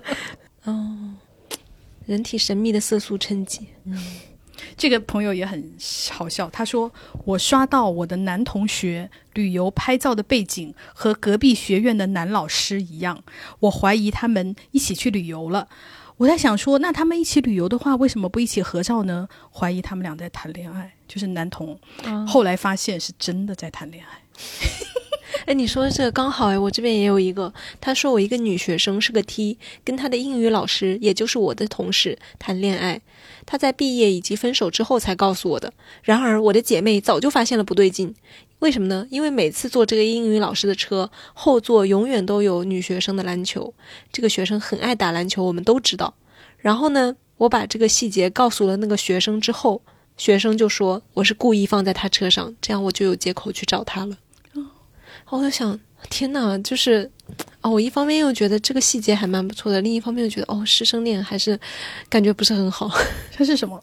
他是大学是吗？我我不知道，他没有具体说，他只说是女学生和英语老师。但是我想是英语老师的话，大学也有啊，也有可能。专业就是有也有可能，因为大学还是有可能有要学通识课，但是无论如何，我是觉得就是学生和老师有点不太好，就是不管是同性还是异性。那是在一起了吗？还是他单纯在一起了在一起了，嗯，他们是那个学生毕业之后才知道，但是后来分手了哈，然后分手之后才告诉投稿人我的，你讲到车，我们这边有一个评论，也是他也是通过车这个推做了一个小小的推理，就是他们呃一起出去玩，然后呃他发现其中有一个朋友非常顺理成章的坐到了副驾驶，啊，他就感觉他们俩有问题，后来就是人家官宣了。就是他说他坐那个副驾驶的太顺理成章和熟练了，就是比方说我们一起去到停车场，如果大家全都是不熟的朋友的话，谁坐副驾驶，我们可能会稍微愣一下，或者稍微讨论一下，或者是稍微有一个人会说，要不谁谁谁你坐吧之类的。他说他就是非常自然顺畅的说上去，让他当时感到有一丝不对。这个朋友说，有次回家浑身无力，想呕吐，胸闷心悸，早早就睡下了。第二天跟同事说起，他说他也有这种症状。后来我目光扫到桌上用剩的纸巾，想起来昨天我们俩在同一家咖啡店炫了两杯咖啡，咖啡因摄入过量。哦，对的，嗯，是的，会有这样。然后他说还有一个是今早进公司的时候，前面一个年轻妹妹裤子的裆间有迷之水印，我瞬间推理出来她住在东区，因为今早只有东区下雨了，而且她是早上骑车来的，迷之水印就是车座子上的水、还没有擦全干的时候坐上去就印上去了。她要么就是没带够纸，要么就是赶时间。哦，我觉得很很好，因为非常的合理，而且很严谨，还推测出了非常的多的信息，很不错。嗯，很好。这个推理很好。这个朋友就是很好笑，他说他有一段时间，她前男友会随身带着一盒进口品牌的水果味硬糖，说是为了防止低血糖。她说：“呵呵，她当时就觉得她男朋友肯定有问题，因为她第一，她男朋友非常的土鳖，根本不可能认识这个进口品牌；第二，她男朋友非常的抠门，她也不会买这么贵的那种水果硬糖。结果后来被她发现，是因为她前男友到处聊骚，然后是那个女同事送给她。啊，很合理。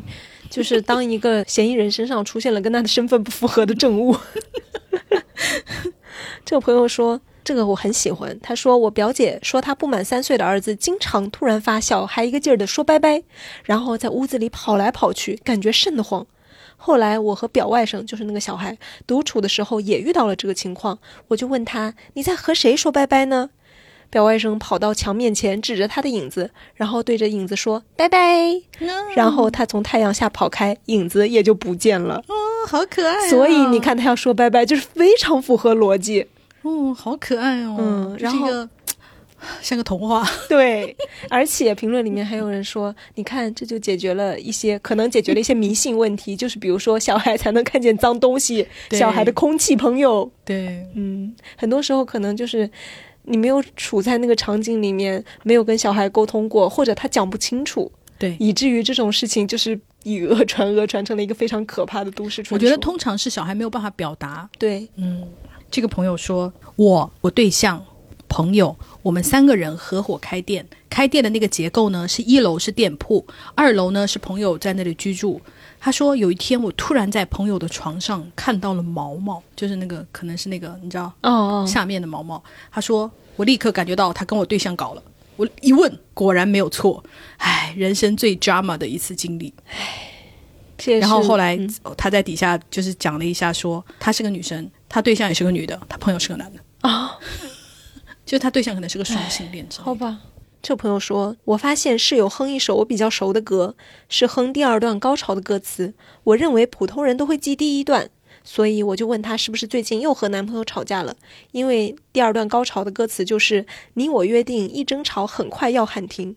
然后他就说：“你怎么知道？”就是真的和男朋友吵架了，然后再唱那个歌。嗯，但是我感觉也很偶然的，因为我就是很爱唱苦情歌，随时随地都会突然开始唱。嗯，我觉得他这是一种就是先造证据，就像你在你男朋友的那个呃外套上发现了一根长发，那他有可能是出轨了，也有可能不出轨，但是他引起了你的怀疑，我觉得是类似这种证据。对对，这个朋友说，我下班回家发现床上的恐龙在枕头上，看破男朋友送完我又回家了，可能就是那个恐龙移位置了嘛。后来发现他根本不上班，我觉得这个结尾还蛮妙的。这个朋友很好玩，这个朋友说自己的一个推理，但他没有推理出来，他百思不得其解。然后在评论里，大家告诉了他答案，就很有意思。他说：“我今天看那个空间动态，一个男同事发了一个动态，是一个女同事的名字，就写了她的名字。他说我八卦雷达立刻启动，我在系统里查了他们俩，他们两个是一个办公室的，但是呢，工从工号判断，他们俩年龄相差很大，就是可能就是工号是可以体现出这点，而且他们两个人姓同一个姓。”他说我非常困惑，他们俩到底是什么关系？然后呢，底下的人就问他说是母子啊还是什么的？然后他说不是的，他说男同事比较大，发动态呢是女同事的名字。他说我我不明白他到底是什么意思。然后底下一个人说，我告诉你，是因为老年人不会用 A P P 想搜索名字，不小心把它打出来了。因为我本人就犯过这样的错误。我刚就有点猜是不是这样，是误操作形成的。对，我就觉得嗯，真的很不错，而且很合理。对，因为他这故事一讲出来，我立刻感受到了熟悉的气息，是什么呢？就是你想改群备注的时候，把整个群的名字给改了。对，真不错。嗯这也很有意思。他说小时候偷看电视，因为电视壳会发烫嘛，他也是那种反侦查的小孩。然后呢，我妈下班回来一摸就知道我有没有看电视。后来妈妈就有一次说漏嘴了，于是我就知道了妈妈是这样判断的吗？然后他怎么办呢？他就看完电视会预留五分钟时间拿冰毛巾给电视后壳降温。结果他为什么露馅了？因为降温太成功，可能就是那个电视摸着冰冰凉，而且电视后壳被擦得干干净净。又被我妈逮捕，哦，小孩真的是 很困难呢。真的很有意思。我觉得这个很好笑，这个跟我们的主题不是很相关，但是非常好笑。因为大家都在讲说，大家如何敏锐的发现同事的恋情。他说：“哎，我要说一个反的。”他说：“我觉得我人生最尴尬的就是有一次大家出去团建走热了，那个女的把外套脱了，让那个男的拿着，我也走出汗了，我也脱了，那那个男的拿着。”那个男的愣了一下，他说：“但是我当时没有反应过来。”他说：“我以为大家关系都很好。”好好笑啊！对，我就因为我觉得他太好笑了，虽然跟主题不相关，但是还是要讲出来跟大家分享一下。嗯，我们下次可以做那个主题，就是尴尬的，我无知无觉的一次对对，因为太很有意思。这朋友说，小学的好朋友突然告诉我，他妹妹改了个名字，然后让我猜现在叫什么。我心想，名字那么多，能叫的，偏偏让我猜，那肯定和我有关。我就猜他妹妹名字用了和我名字一样的字，再加上已知的姓，脱口而出，真的就是他妹妹的名字。哇哦，嗯，然后朋友惊呆了，我就觉得，嗯，这个推理很不错，因为他揣摩了对方的心理，进行了一定程度的心理侧写，还有他还抿了朋友的状态，就是嗯，是一个综合推理。对，我觉得从就是从你问我，它就是一个线索。对，没错，能想到这一点就是很有意思。因为我最近看了一个那个，最近《狂飙》不是非常火嘛，然后最近《狂飙》里面的主演张颂文也是非常火，他常上热搜。然后我刚好看了一篇他的那个访谈，发现他也是一个推理性人格，然后就讲了他几个事情，我觉得还蛮有意思，跟大家分享一下。就是讲说他有一次在家里，就是制片人来找他那个聊天，然后聊了一会儿，他突然就问那个制片人说。你是不是家里有人生病了？你要不要早点回去？然后制片人就很吃惊，说你怎么知道？因为他完全没有说。他说是这样子的，我们俩聊剧本的时候，聊到那个医院相关的时候，你的情绪是不一样的，而且你频频的在看手机。他说我猜你们家应该是有人住院嗯，所以你才会如对对于这个情节和对于时间会有那个结合起来看。他说我我觉得我猜你是。就是还有一个很妙的，就是有一个记者有一天就是打电话跟那个张颂文说，他主演《隐秘的角落》里面不是有一个小男孩演他儿子吗？就是朱朝阳。嗯，然后呢，他们后来再见面的时候又合影了一次。然后那时候朱朝阳已经就是长很高了。然后那个记者跟他就是发了这张照片，说：“天呐，你看你搂着你的那个儿子，他已经长得好快啊，长这么高了。”然后他突然就问那个记者说：“你最近是不是谈恋爱了？”然后记者说：“你怎么知道？你怎么会发现？就是就是这个。”完全没有啊！他说，因为你很关注别人怎么搂另外一个人。他说，我猜你身边是不是出现了一个比较 close 的人，你才会这么关注搂人家的这个方式。哦，啊，我就觉得哦，好玄妙啊！虽然我也不觉得他就是非常有，就是非常严谨，但是他的这个推测还蛮奇妙的。他说他在泰国认出了一个警察是华人。是因为跟他打招呼的瞬间，那个人就是做出了那个两手去握的那个姿势，他马上认出了哦，你是不是一个华人？这个还蛮准的。对对对，然后我就哦，很不错，嗯，就是很会观察生活的人会发现。对，所以我就觉得哇，就是我立刻对张颂文的好感又在增加，因为他是一个小侦探。你说到这个，我突然想起来，我以前有一次啊，好几次推理吧，因为那时候年纪很小，但是大家纷纷已经到了破处的年纪，你知道吗？我就某几次，我非常准确的说出了，因为对方是男生嘛，是我的朋友，有好几个男生，我都是聊了几句之后，我突然问他，你是不是最近破处了？你是不是就是跟女朋友做过爱？然后他说你怎么知道？就是所有人都吓了一大跳。然后其实我的依据就是非常的简单，因为我们我就是很爱讲黄笑话的，就是大家也都是很爱讲黄笑话，或者群聊里面其实本身都会讲，然后呢讲的时候他的反应明显不一样了。因为就是那几个男生，他们没有性经历之前，就是只要讲到性相关的笑话呀，或者就是类似于大家集体在进行一些调情的话题的时候，他们是那一种用男孩的幽默掩饰自己的尴尬的那种，你知道吗？就是那个说的说呢说的话，我有点具体想不起来了。嗯，我想不起来太多年了，真的已经过去一个世纪的感觉。然后呢，但是。后来再提到那种性相关的话题的时候，他们就是完全就那种泰然自若，没有什么反应。从有点尴尬，然后想要就是加入，然后表现的有点幽默，想要表现的轻松，到真正的轻松的这个态度，就是突然一下子就非常的明显。然后马上就感觉到了，因为性这个东西对于他们来说不再神秘。哦，嗯，然后我一下就感觉到，哦，是不是因为你破处了？真的是，嗯，很不错。这朋友说，大学的 X 是个控制狂，不准我坐异性的车。这是女生，就是他的前女友也是女生。他说，X 还有很多要求，发现了就会大闹。有一次同一节课的女，有一次同一节课的男同学送我回家，X 同时很仔细的问我什么时候回家，现在坐上车了吗？我突然觉得。他估计是坐我前面一班车，想在车站等我。于是我立刻让同学停在我家前一站的公交站，上了下一班车。结果到站下车，我 X 果然在那儿等我。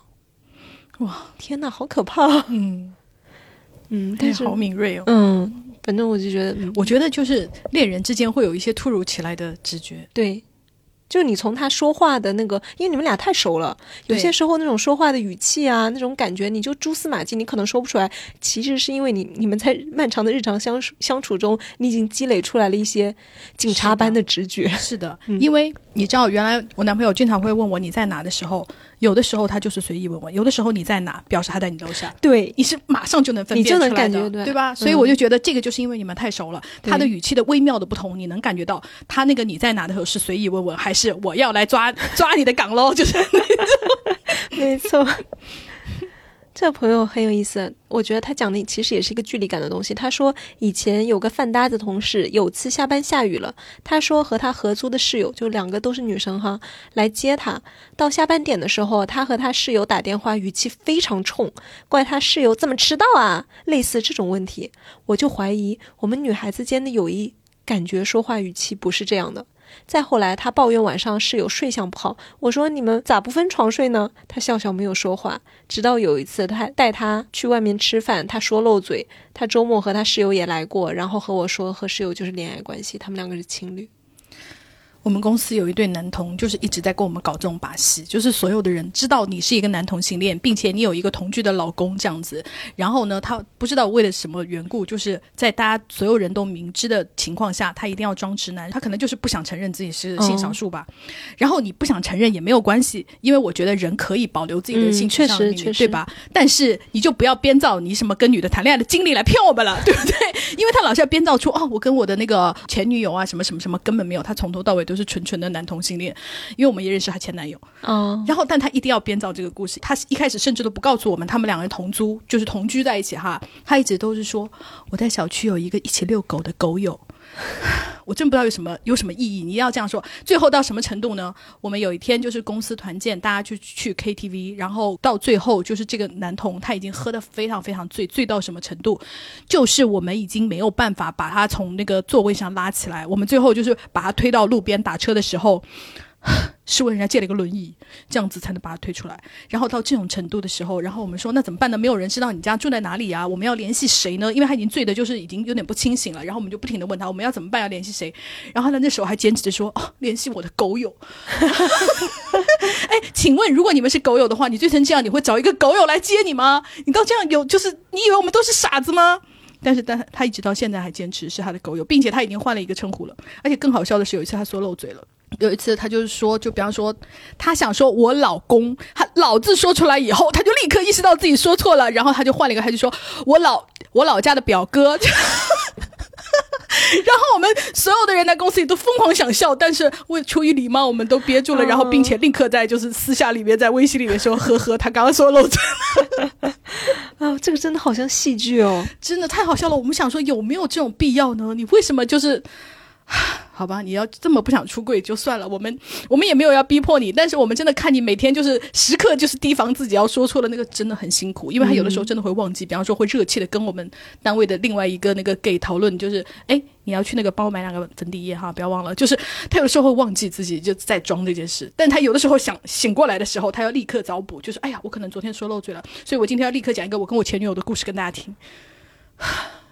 真的很辛苦，就是我们明知道真相也要装作不知道的人，我们也很辛苦。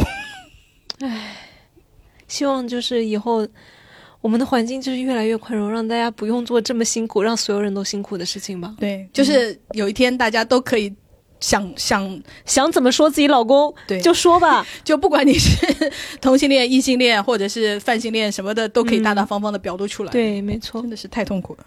这朋友他的这个推论我觉得很有意思。他说有一次我猜一个从来没有见过面的网友是不是一个左撇子，对方很惊奇，以为我是看过偶尔传过来的照片，杯子放在左手边才会发现。其实我根本没看过对方发过什么照片。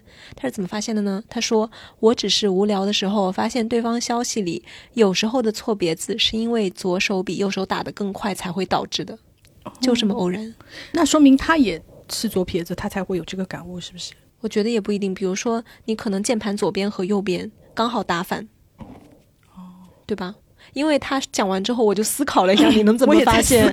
嗯，可能他比较注意，然后加上一定的思考，就是会推测出来。但是我觉得他这个点非常的有意思，因为就是手机键盘左右手这个事情，它太现代了，然后嗯，跟我们的生活非常的贴近，可以成为我们现在新的推理作家 可以利用的一个点，很不错，嗯，很好。然后这个朋友也是一个，我觉得这个也是非常生活的推理哈。他说有个手机充电线找不到了，周末有朋友来家里转了一圈，说最近买了什么电器没有？然后呢，我说买了个游戏机收起来了，他就说充电线在游戏机包装盒里面，果然。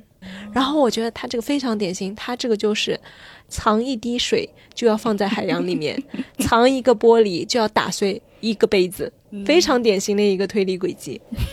但是我又感觉到说，也有可能就是这个朋友也装错了。确实，哎，正好讲找东西的有一个朋友，他就说我以前戴了一个那个有一点大的一点，就是那个戒指，就是比他的手指头要稍微大一点。然后呢，有一天他就发现这个戒指不见了。然后他就左找右找，找到找遍了家里所有的地方都没有找到这个戒指，然后单位里啊，包括那个洗就洗手台上，因为他想说大概就是会放的，也没有。最后他在哪里找到了呢？在他的内衣里，因为他早上带着这个戒指给自己整理就是胸型，然后就是推副乳的时候，嗯，掉到了那里。他说等我找到的时候，那个戒指还在我的胸上印了一个圆圆的印子。哦，觉得非常可爱，真的。人真的会想不到东西掉到哪里。你知道我有一次出去吃火锅，然后我回来以后发现我的手镯不见了，然后我就想说，哦，那肯定是掉在店里了。结果我第二天穿衣服的时候，发现它在我的袖子里。就是你脱衣服的时候，因为穿大衣，你就会掉到那个，但你根本不知道。冬天的时候很容易发生这种情况。还有，你就是你穿脱毛衣的时候，比如说有一些那个耳环呢，你要是后面不塞那个塞子的话，它很容易就是被带出来，挂到你自己头发上，或者挂到你的衣服上，然后你到处找找不到，很容易就因为这样丢掉。对。我要讲一个 本格推理失败的故事。嗯，他就讲说，有一个女生在家里面发现了一个蓝色的发圈，然后她自己就首先她自己是不用的，然后呢，她就觉得一定是她老公出轨了，然后她就严刑拷打老公，她老公死不承认，她想说，那请问这个蓝色的花布发圈是从哪里来的呢？她老公说我不知道啊，她就然后后来经过一番侦查。他发现了 那个蓝色发圈是他在迪士尼买的星黛露身上掉下来。哦，我也觉得真的很好笑。哎，这个很不错。这个在推理里面是属于什么轨迹呢？我觉得很像《致命 ID》里面的那个核心轨迹，就是小孩往往不被视作凶手，星黛露也往往不被视作一个会绑着呃发圈来的女的。这很有意思，这很不错。就是大家可以看到，我们这些神秘的日常系推理之后，它其实，在那些经典的侦探故事里面，它都有能够对应到的原型和某一种类别。其实是很像的，因为我妈也做过这种类似的失败的推理。她有一天就是早上起来，她就问我说：“昨天晚上你对象是不是来了？”我说：“你为什么会突然这么说？”然后她就说：“我在垃圾桶里面发现了小龙虾的壳。”她说：“我觉得首先你一个人不会去半夜起来吃小龙虾，第二你的睡衣后面有小龙虾溅的汁，我觉得你也不可能就是把小龙虾汁吃到背后吧。”然后我说：“呵呵，你的推理是错误的，因为我昨晚吃小龙虾的时候睡衣穿反了。”我就会有一种，就是你知道，就是那种名侦探破案，然后被一个荒谬的东西 打破的那种感受。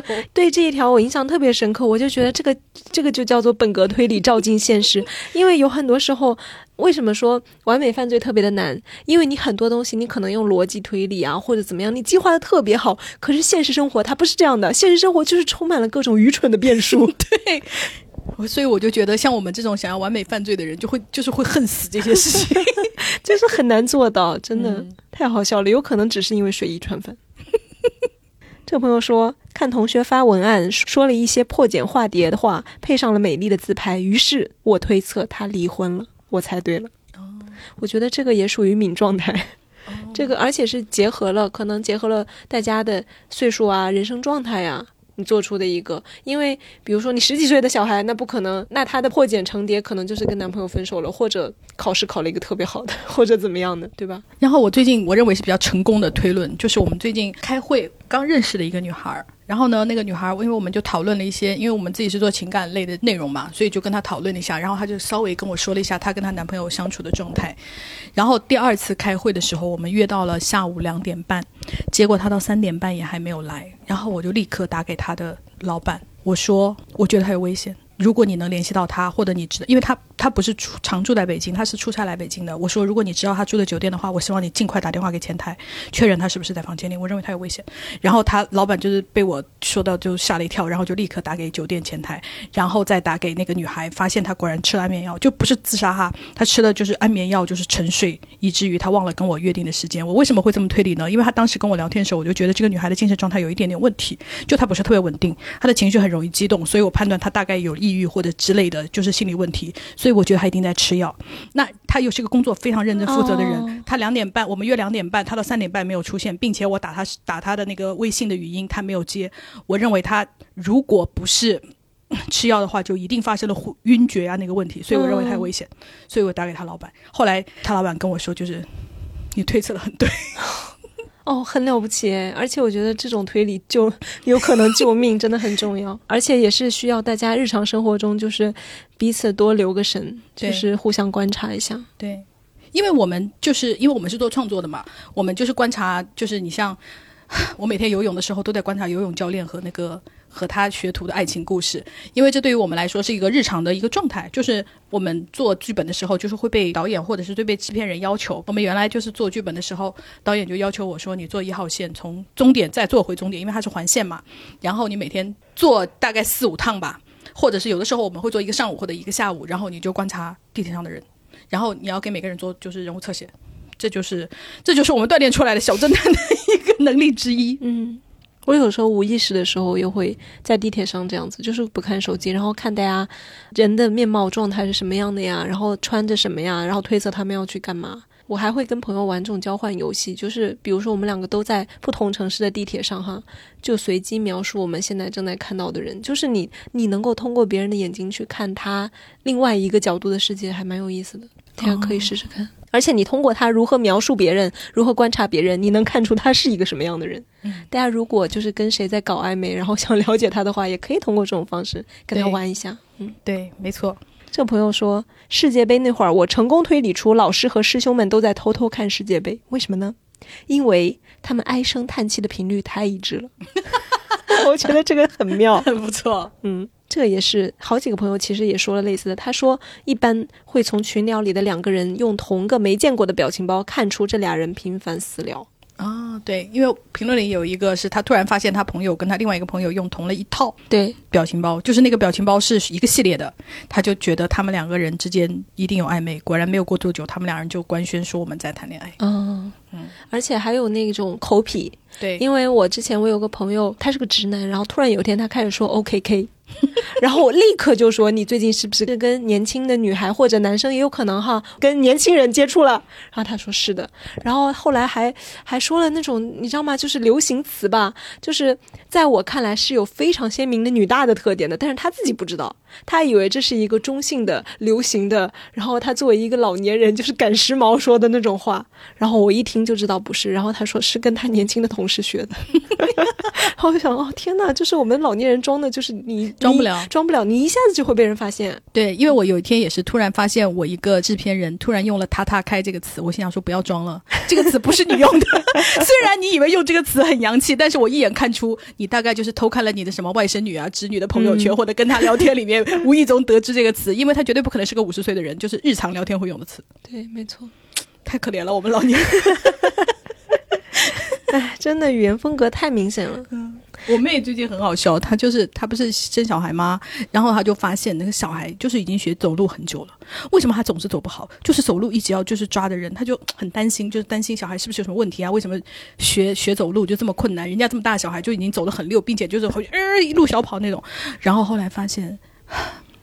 是他给人家鞋子买小了，小朋友的那个鞋子穿的很不舒服，走路就不稳。然后在这种就是被他嫂子，然后就是疯狂辱骂的情况下，然后紧急买了一双新鞋，就是因为娃的脚大概是十一厘米，那鞋子有十厘米，你知道吗？然后他紧急买了那个大的鞋，十一厘米。你看现在小孩走的好的很，健步如飞。真的，他这个就让我想到，我最近真的发现生活中有很多事情可能有着非常单纯的答案。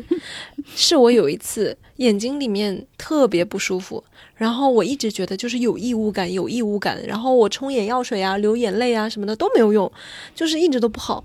我实在是晚上睡觉前发现，我实在是受不了了，然后我就去第 N 次去那个镜子前面仔细照，然后照了半天，又非常仔细的眨眼，最后。我摸出来一根很长很细的毛毛啊！我以为是，我还以为是隐形眼镜，忘记了。不是，因为我不戴隐形眼镜，我基本不戴。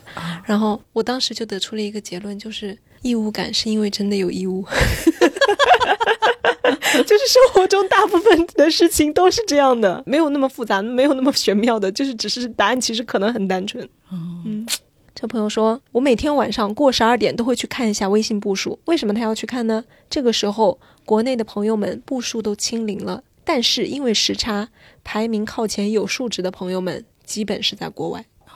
我觉得哦，这个也很。”不错，就是你可以推理出人家的那个地理位置。这朋友他说，有天听播客逛宜家，突然声音开始不连贯，我意识到试家具的时候把手机放哪儿了，没注意。然后呢，我走出去挺远了，反正宜家的路线比较清晰啊，我就原路返回是，走到哪儿声音可以连上。然后呢，走到印象里最早放下手机过的地方也没有找到，我就猜是不是有人捡了，就又转方向。第二次回到中间位置时，就听到了服务员说有遗失物，一扭头果然就是我的手机。我觉得这个就是这个方法很不错，就是因为蓝牙连着的时候，你是可以通过那个远近判断你离手机在哪里。怎么判断？就是因为越远之后，它那个连接越弱，你。听的那个声音会越轻，啊，他是在放音乐是吗？他在听播客，是有声音的，嗯。但是这也是因为现在无线耳机还有一点不好，就是你可能手机被人家摸走了，就是距离很远，对，然后那个声音还是连着的，你第一时间发现不了。对，不像我当年就是你知道戴那种有线耳机，嗯，然后一扯就知道，不是被人剪断，因为一扯你会有感觉哦，因为他可能就是赌你有没有真的有声音在听，然后他就剪断，但是一剪断那一刻你就知道没有声音了。哎，这个朋友他讲的我也很喜欢，他说我中学就知道我妈有男朋友了（括号他大学才告诉我的），为什么我发现了呢？是因为我发现家里准备给客人的拖鞋后脚跟位置踩塌了。我一对比，明显是男人的脚后跟，于是就知道了。哦，很不错，非常好。我觉得他这个就是鉴证科，就是搜查的一个代表，非常专注物证。然后他说，还有一次是小学的时候，我妈突然在切菜的时候让我记住她的银行卡密码，我就觉得不对劲。于是我翻看家里的文件，就在角落里找到了艾滋的送检报告，要一段时间才有结果。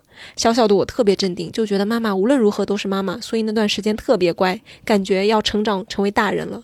后来知道没事，只是一次意外的暴露，所以检查。那他妈妈应该是医护工作者吧？嗯。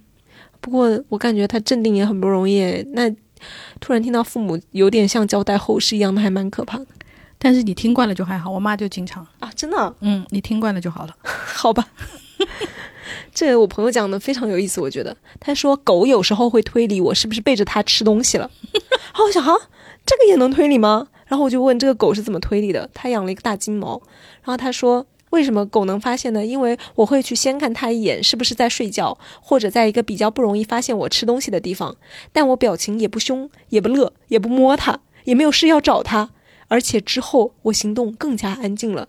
后来这么看了几次以后，只要我看完狗静悄悄走了，狗就会一跃而起，看看我在干嘛。你看，这个就是事出反常必有妖。我觉得他真的跟小孩很像，因为我外甥女小时候啊，就是四五岁的时候，正好就是他妈妈要他戒掉零食，就是我姐。然后呢，我姐就是不让他吃零食，但我姐自己要吃零食，你知道吗？她就会背着我的外甥女偷偷在那个厨房吃，然后被她女儿发现了。如果不是在就是做饭时间，他妈进厨房就是背着她在吃东西。那就是小朋友的推理。嗯，然后我朋友还补充了一个，我觉得很好笑，因为他想瞒着他的狗，然后老去看一下看一下，然后再自己偷吃嘛。他说，其实这个行为特别像是监考的时候，你想作弊，然后老是去看老师，反而会被老师发现。没错，嗯，一个很不错的心理的把握。这个朋友说，我觉得最经典的生活推理就是没带就是没写，因为我确实没写。看得我哈哈大笑，然后这时候我我还有一个朋友，他看到我这一条，他就提出了一个反制。他小学的时候是怎么办的？他说他小学的时候确实会谎称自己没带，其实是真的没写嘛。但是他因为学校离家比较近，然后他中午就会狂奔回家，然后疯狂的把作业写了，然后拿回来。然后这时候老师就会非常的惭愧，因为觉得自己冤枉这个小孩了。从此以后更加相信他。然后我觉得哦，好厉害，小小年纪跟老师在玩心理战呢。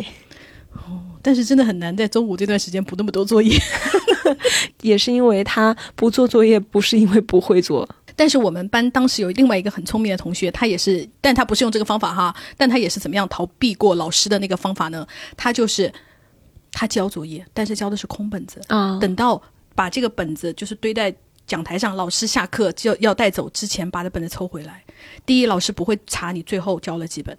因为只要组长不汇报，老师就是默认你都收齐了的。而且老师改的时候不会觉得我会少一本的。老因为老师不会数，比方说班上五十个同学，老师怎么可能会数？嗯。然后他用这种方法逃过很多次作业。后来他有一次跟我分享，我他说：“哦，怎么这么聪明？因为一般小孩就是会老老实实的，就是说啊，我我没有带啊什么的。然后没有想到这种狡猾的人会把空本的交上去，然后再抽回来，就是那种釜底抽薪之招。还有暑假作业啊，有些人就会交空的，因为就是读老师不会检查。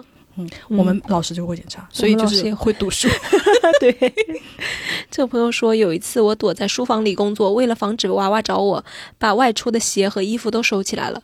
结果娃娃检查完鞋柜，还是认定妈妈在家。为什么呢？因为鞋柜里没有出现妈妈的拖鞋。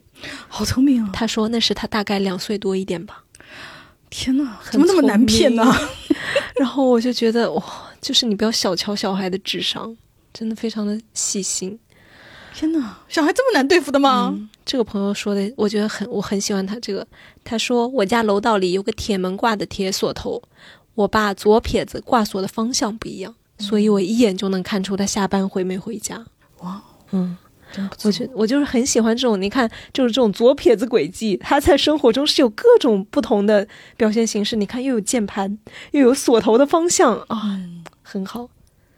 又给大家提供了很多推理的素材，真不错。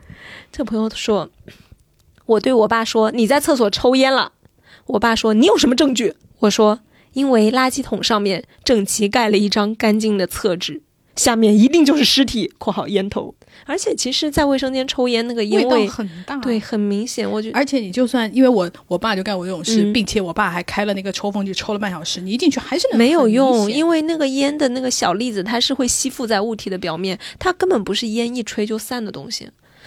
唉，我之前有个男朋友抽烟也是抽的很凶，然后他就是每次来找我的时候，我说我希望你今天不要抽烟，可以做到，或者今天上午不要抽烟，然后他都信誓旦旦的那个做到，但其实我跟你讲，你一凑近他，你就知道那个烟是新鲜的烟味。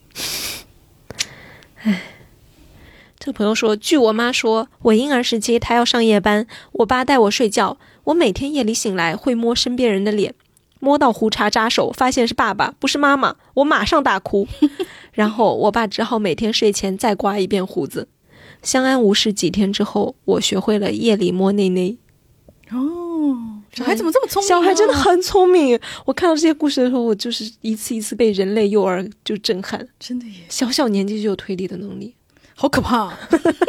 因为我妹也跟我说，随着因为小孩现在已经两岁了嘛，嗯，随着小孩越来越大，你就会觉得越来越难骗了。嗯。这个朋友说：“我感觉我桌面文件位置变动了，哇，他好细心哦。”然后，于是给办公室电脑设置了三分钟自动睡眠，五分钟自动关机。后来我去别人办公室聊天，十几分钟后回到办公室，我的电脑还没有关机。于是我确定了有人偷看。这个取证的手段就是也是非常的非常的严密，因为那个。然后有还有人说为什么不锁屏呢？你可以设置锁屏密码。他说睡眠状态想再开就是锁屏了，所以就是他这样设置之后，其实别人也看不到，但是动电脑会被发现。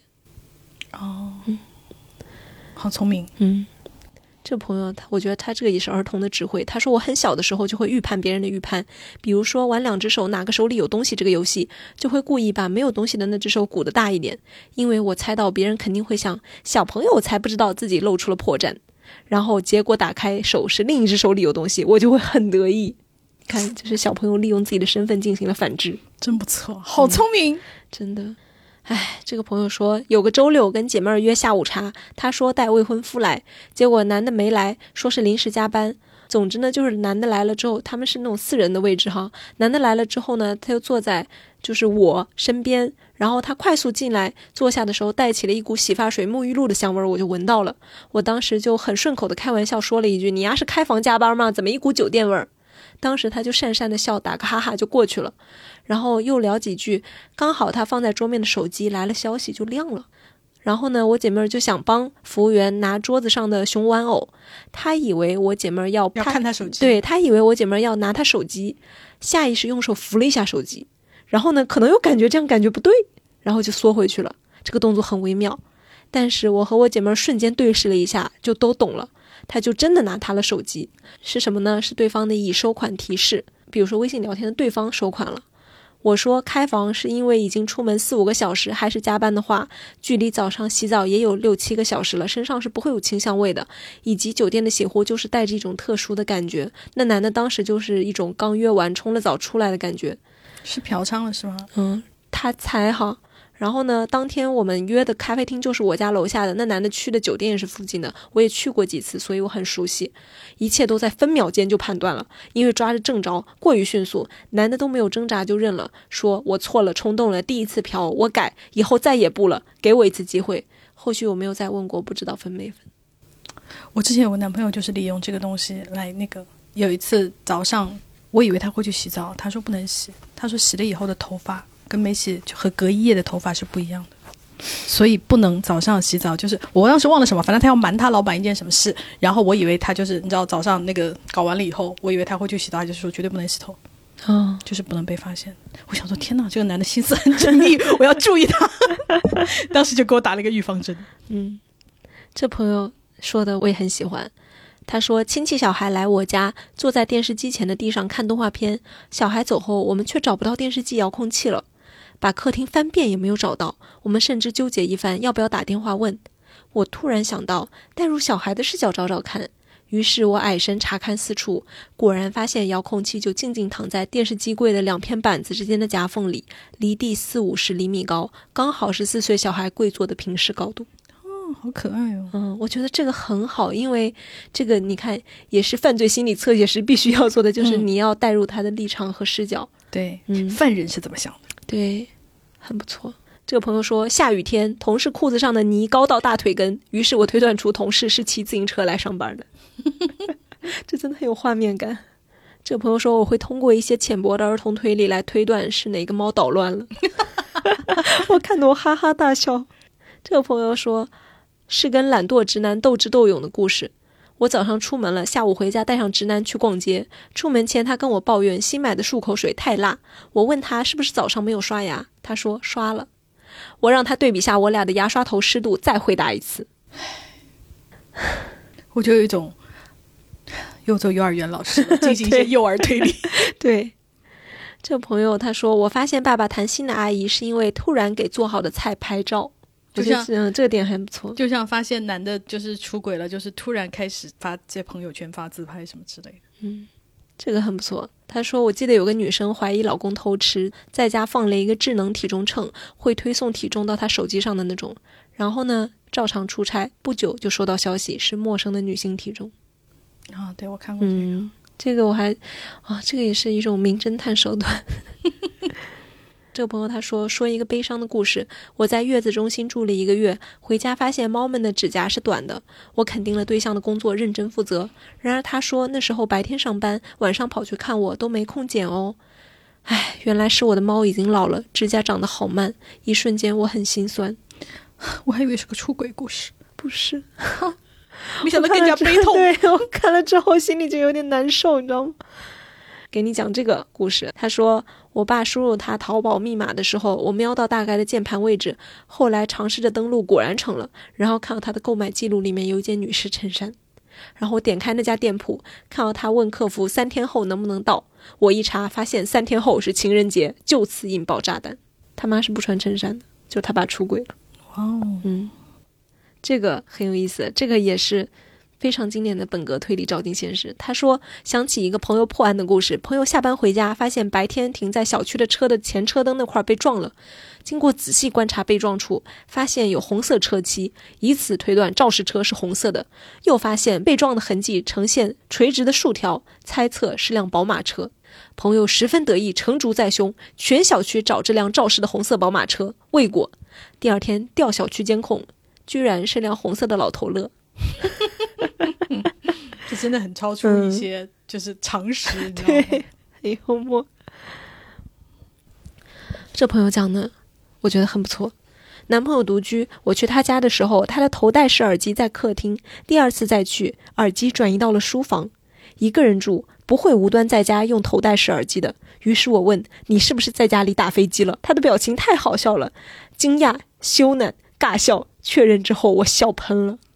所以男的一个人在家打飞机也要用耳机吗？是这样的音效更好，是是还是怎么样？因为我我能理解他的推理，但是我不知道男的为什么要自己在家打飞机还要戴耳机。我觉得可能是为了音效更好，OK，但是游戏耳机移到书房也有可能哎。在书房打游戏是吗？对，打游戏也会用那个头戴式耳机啊。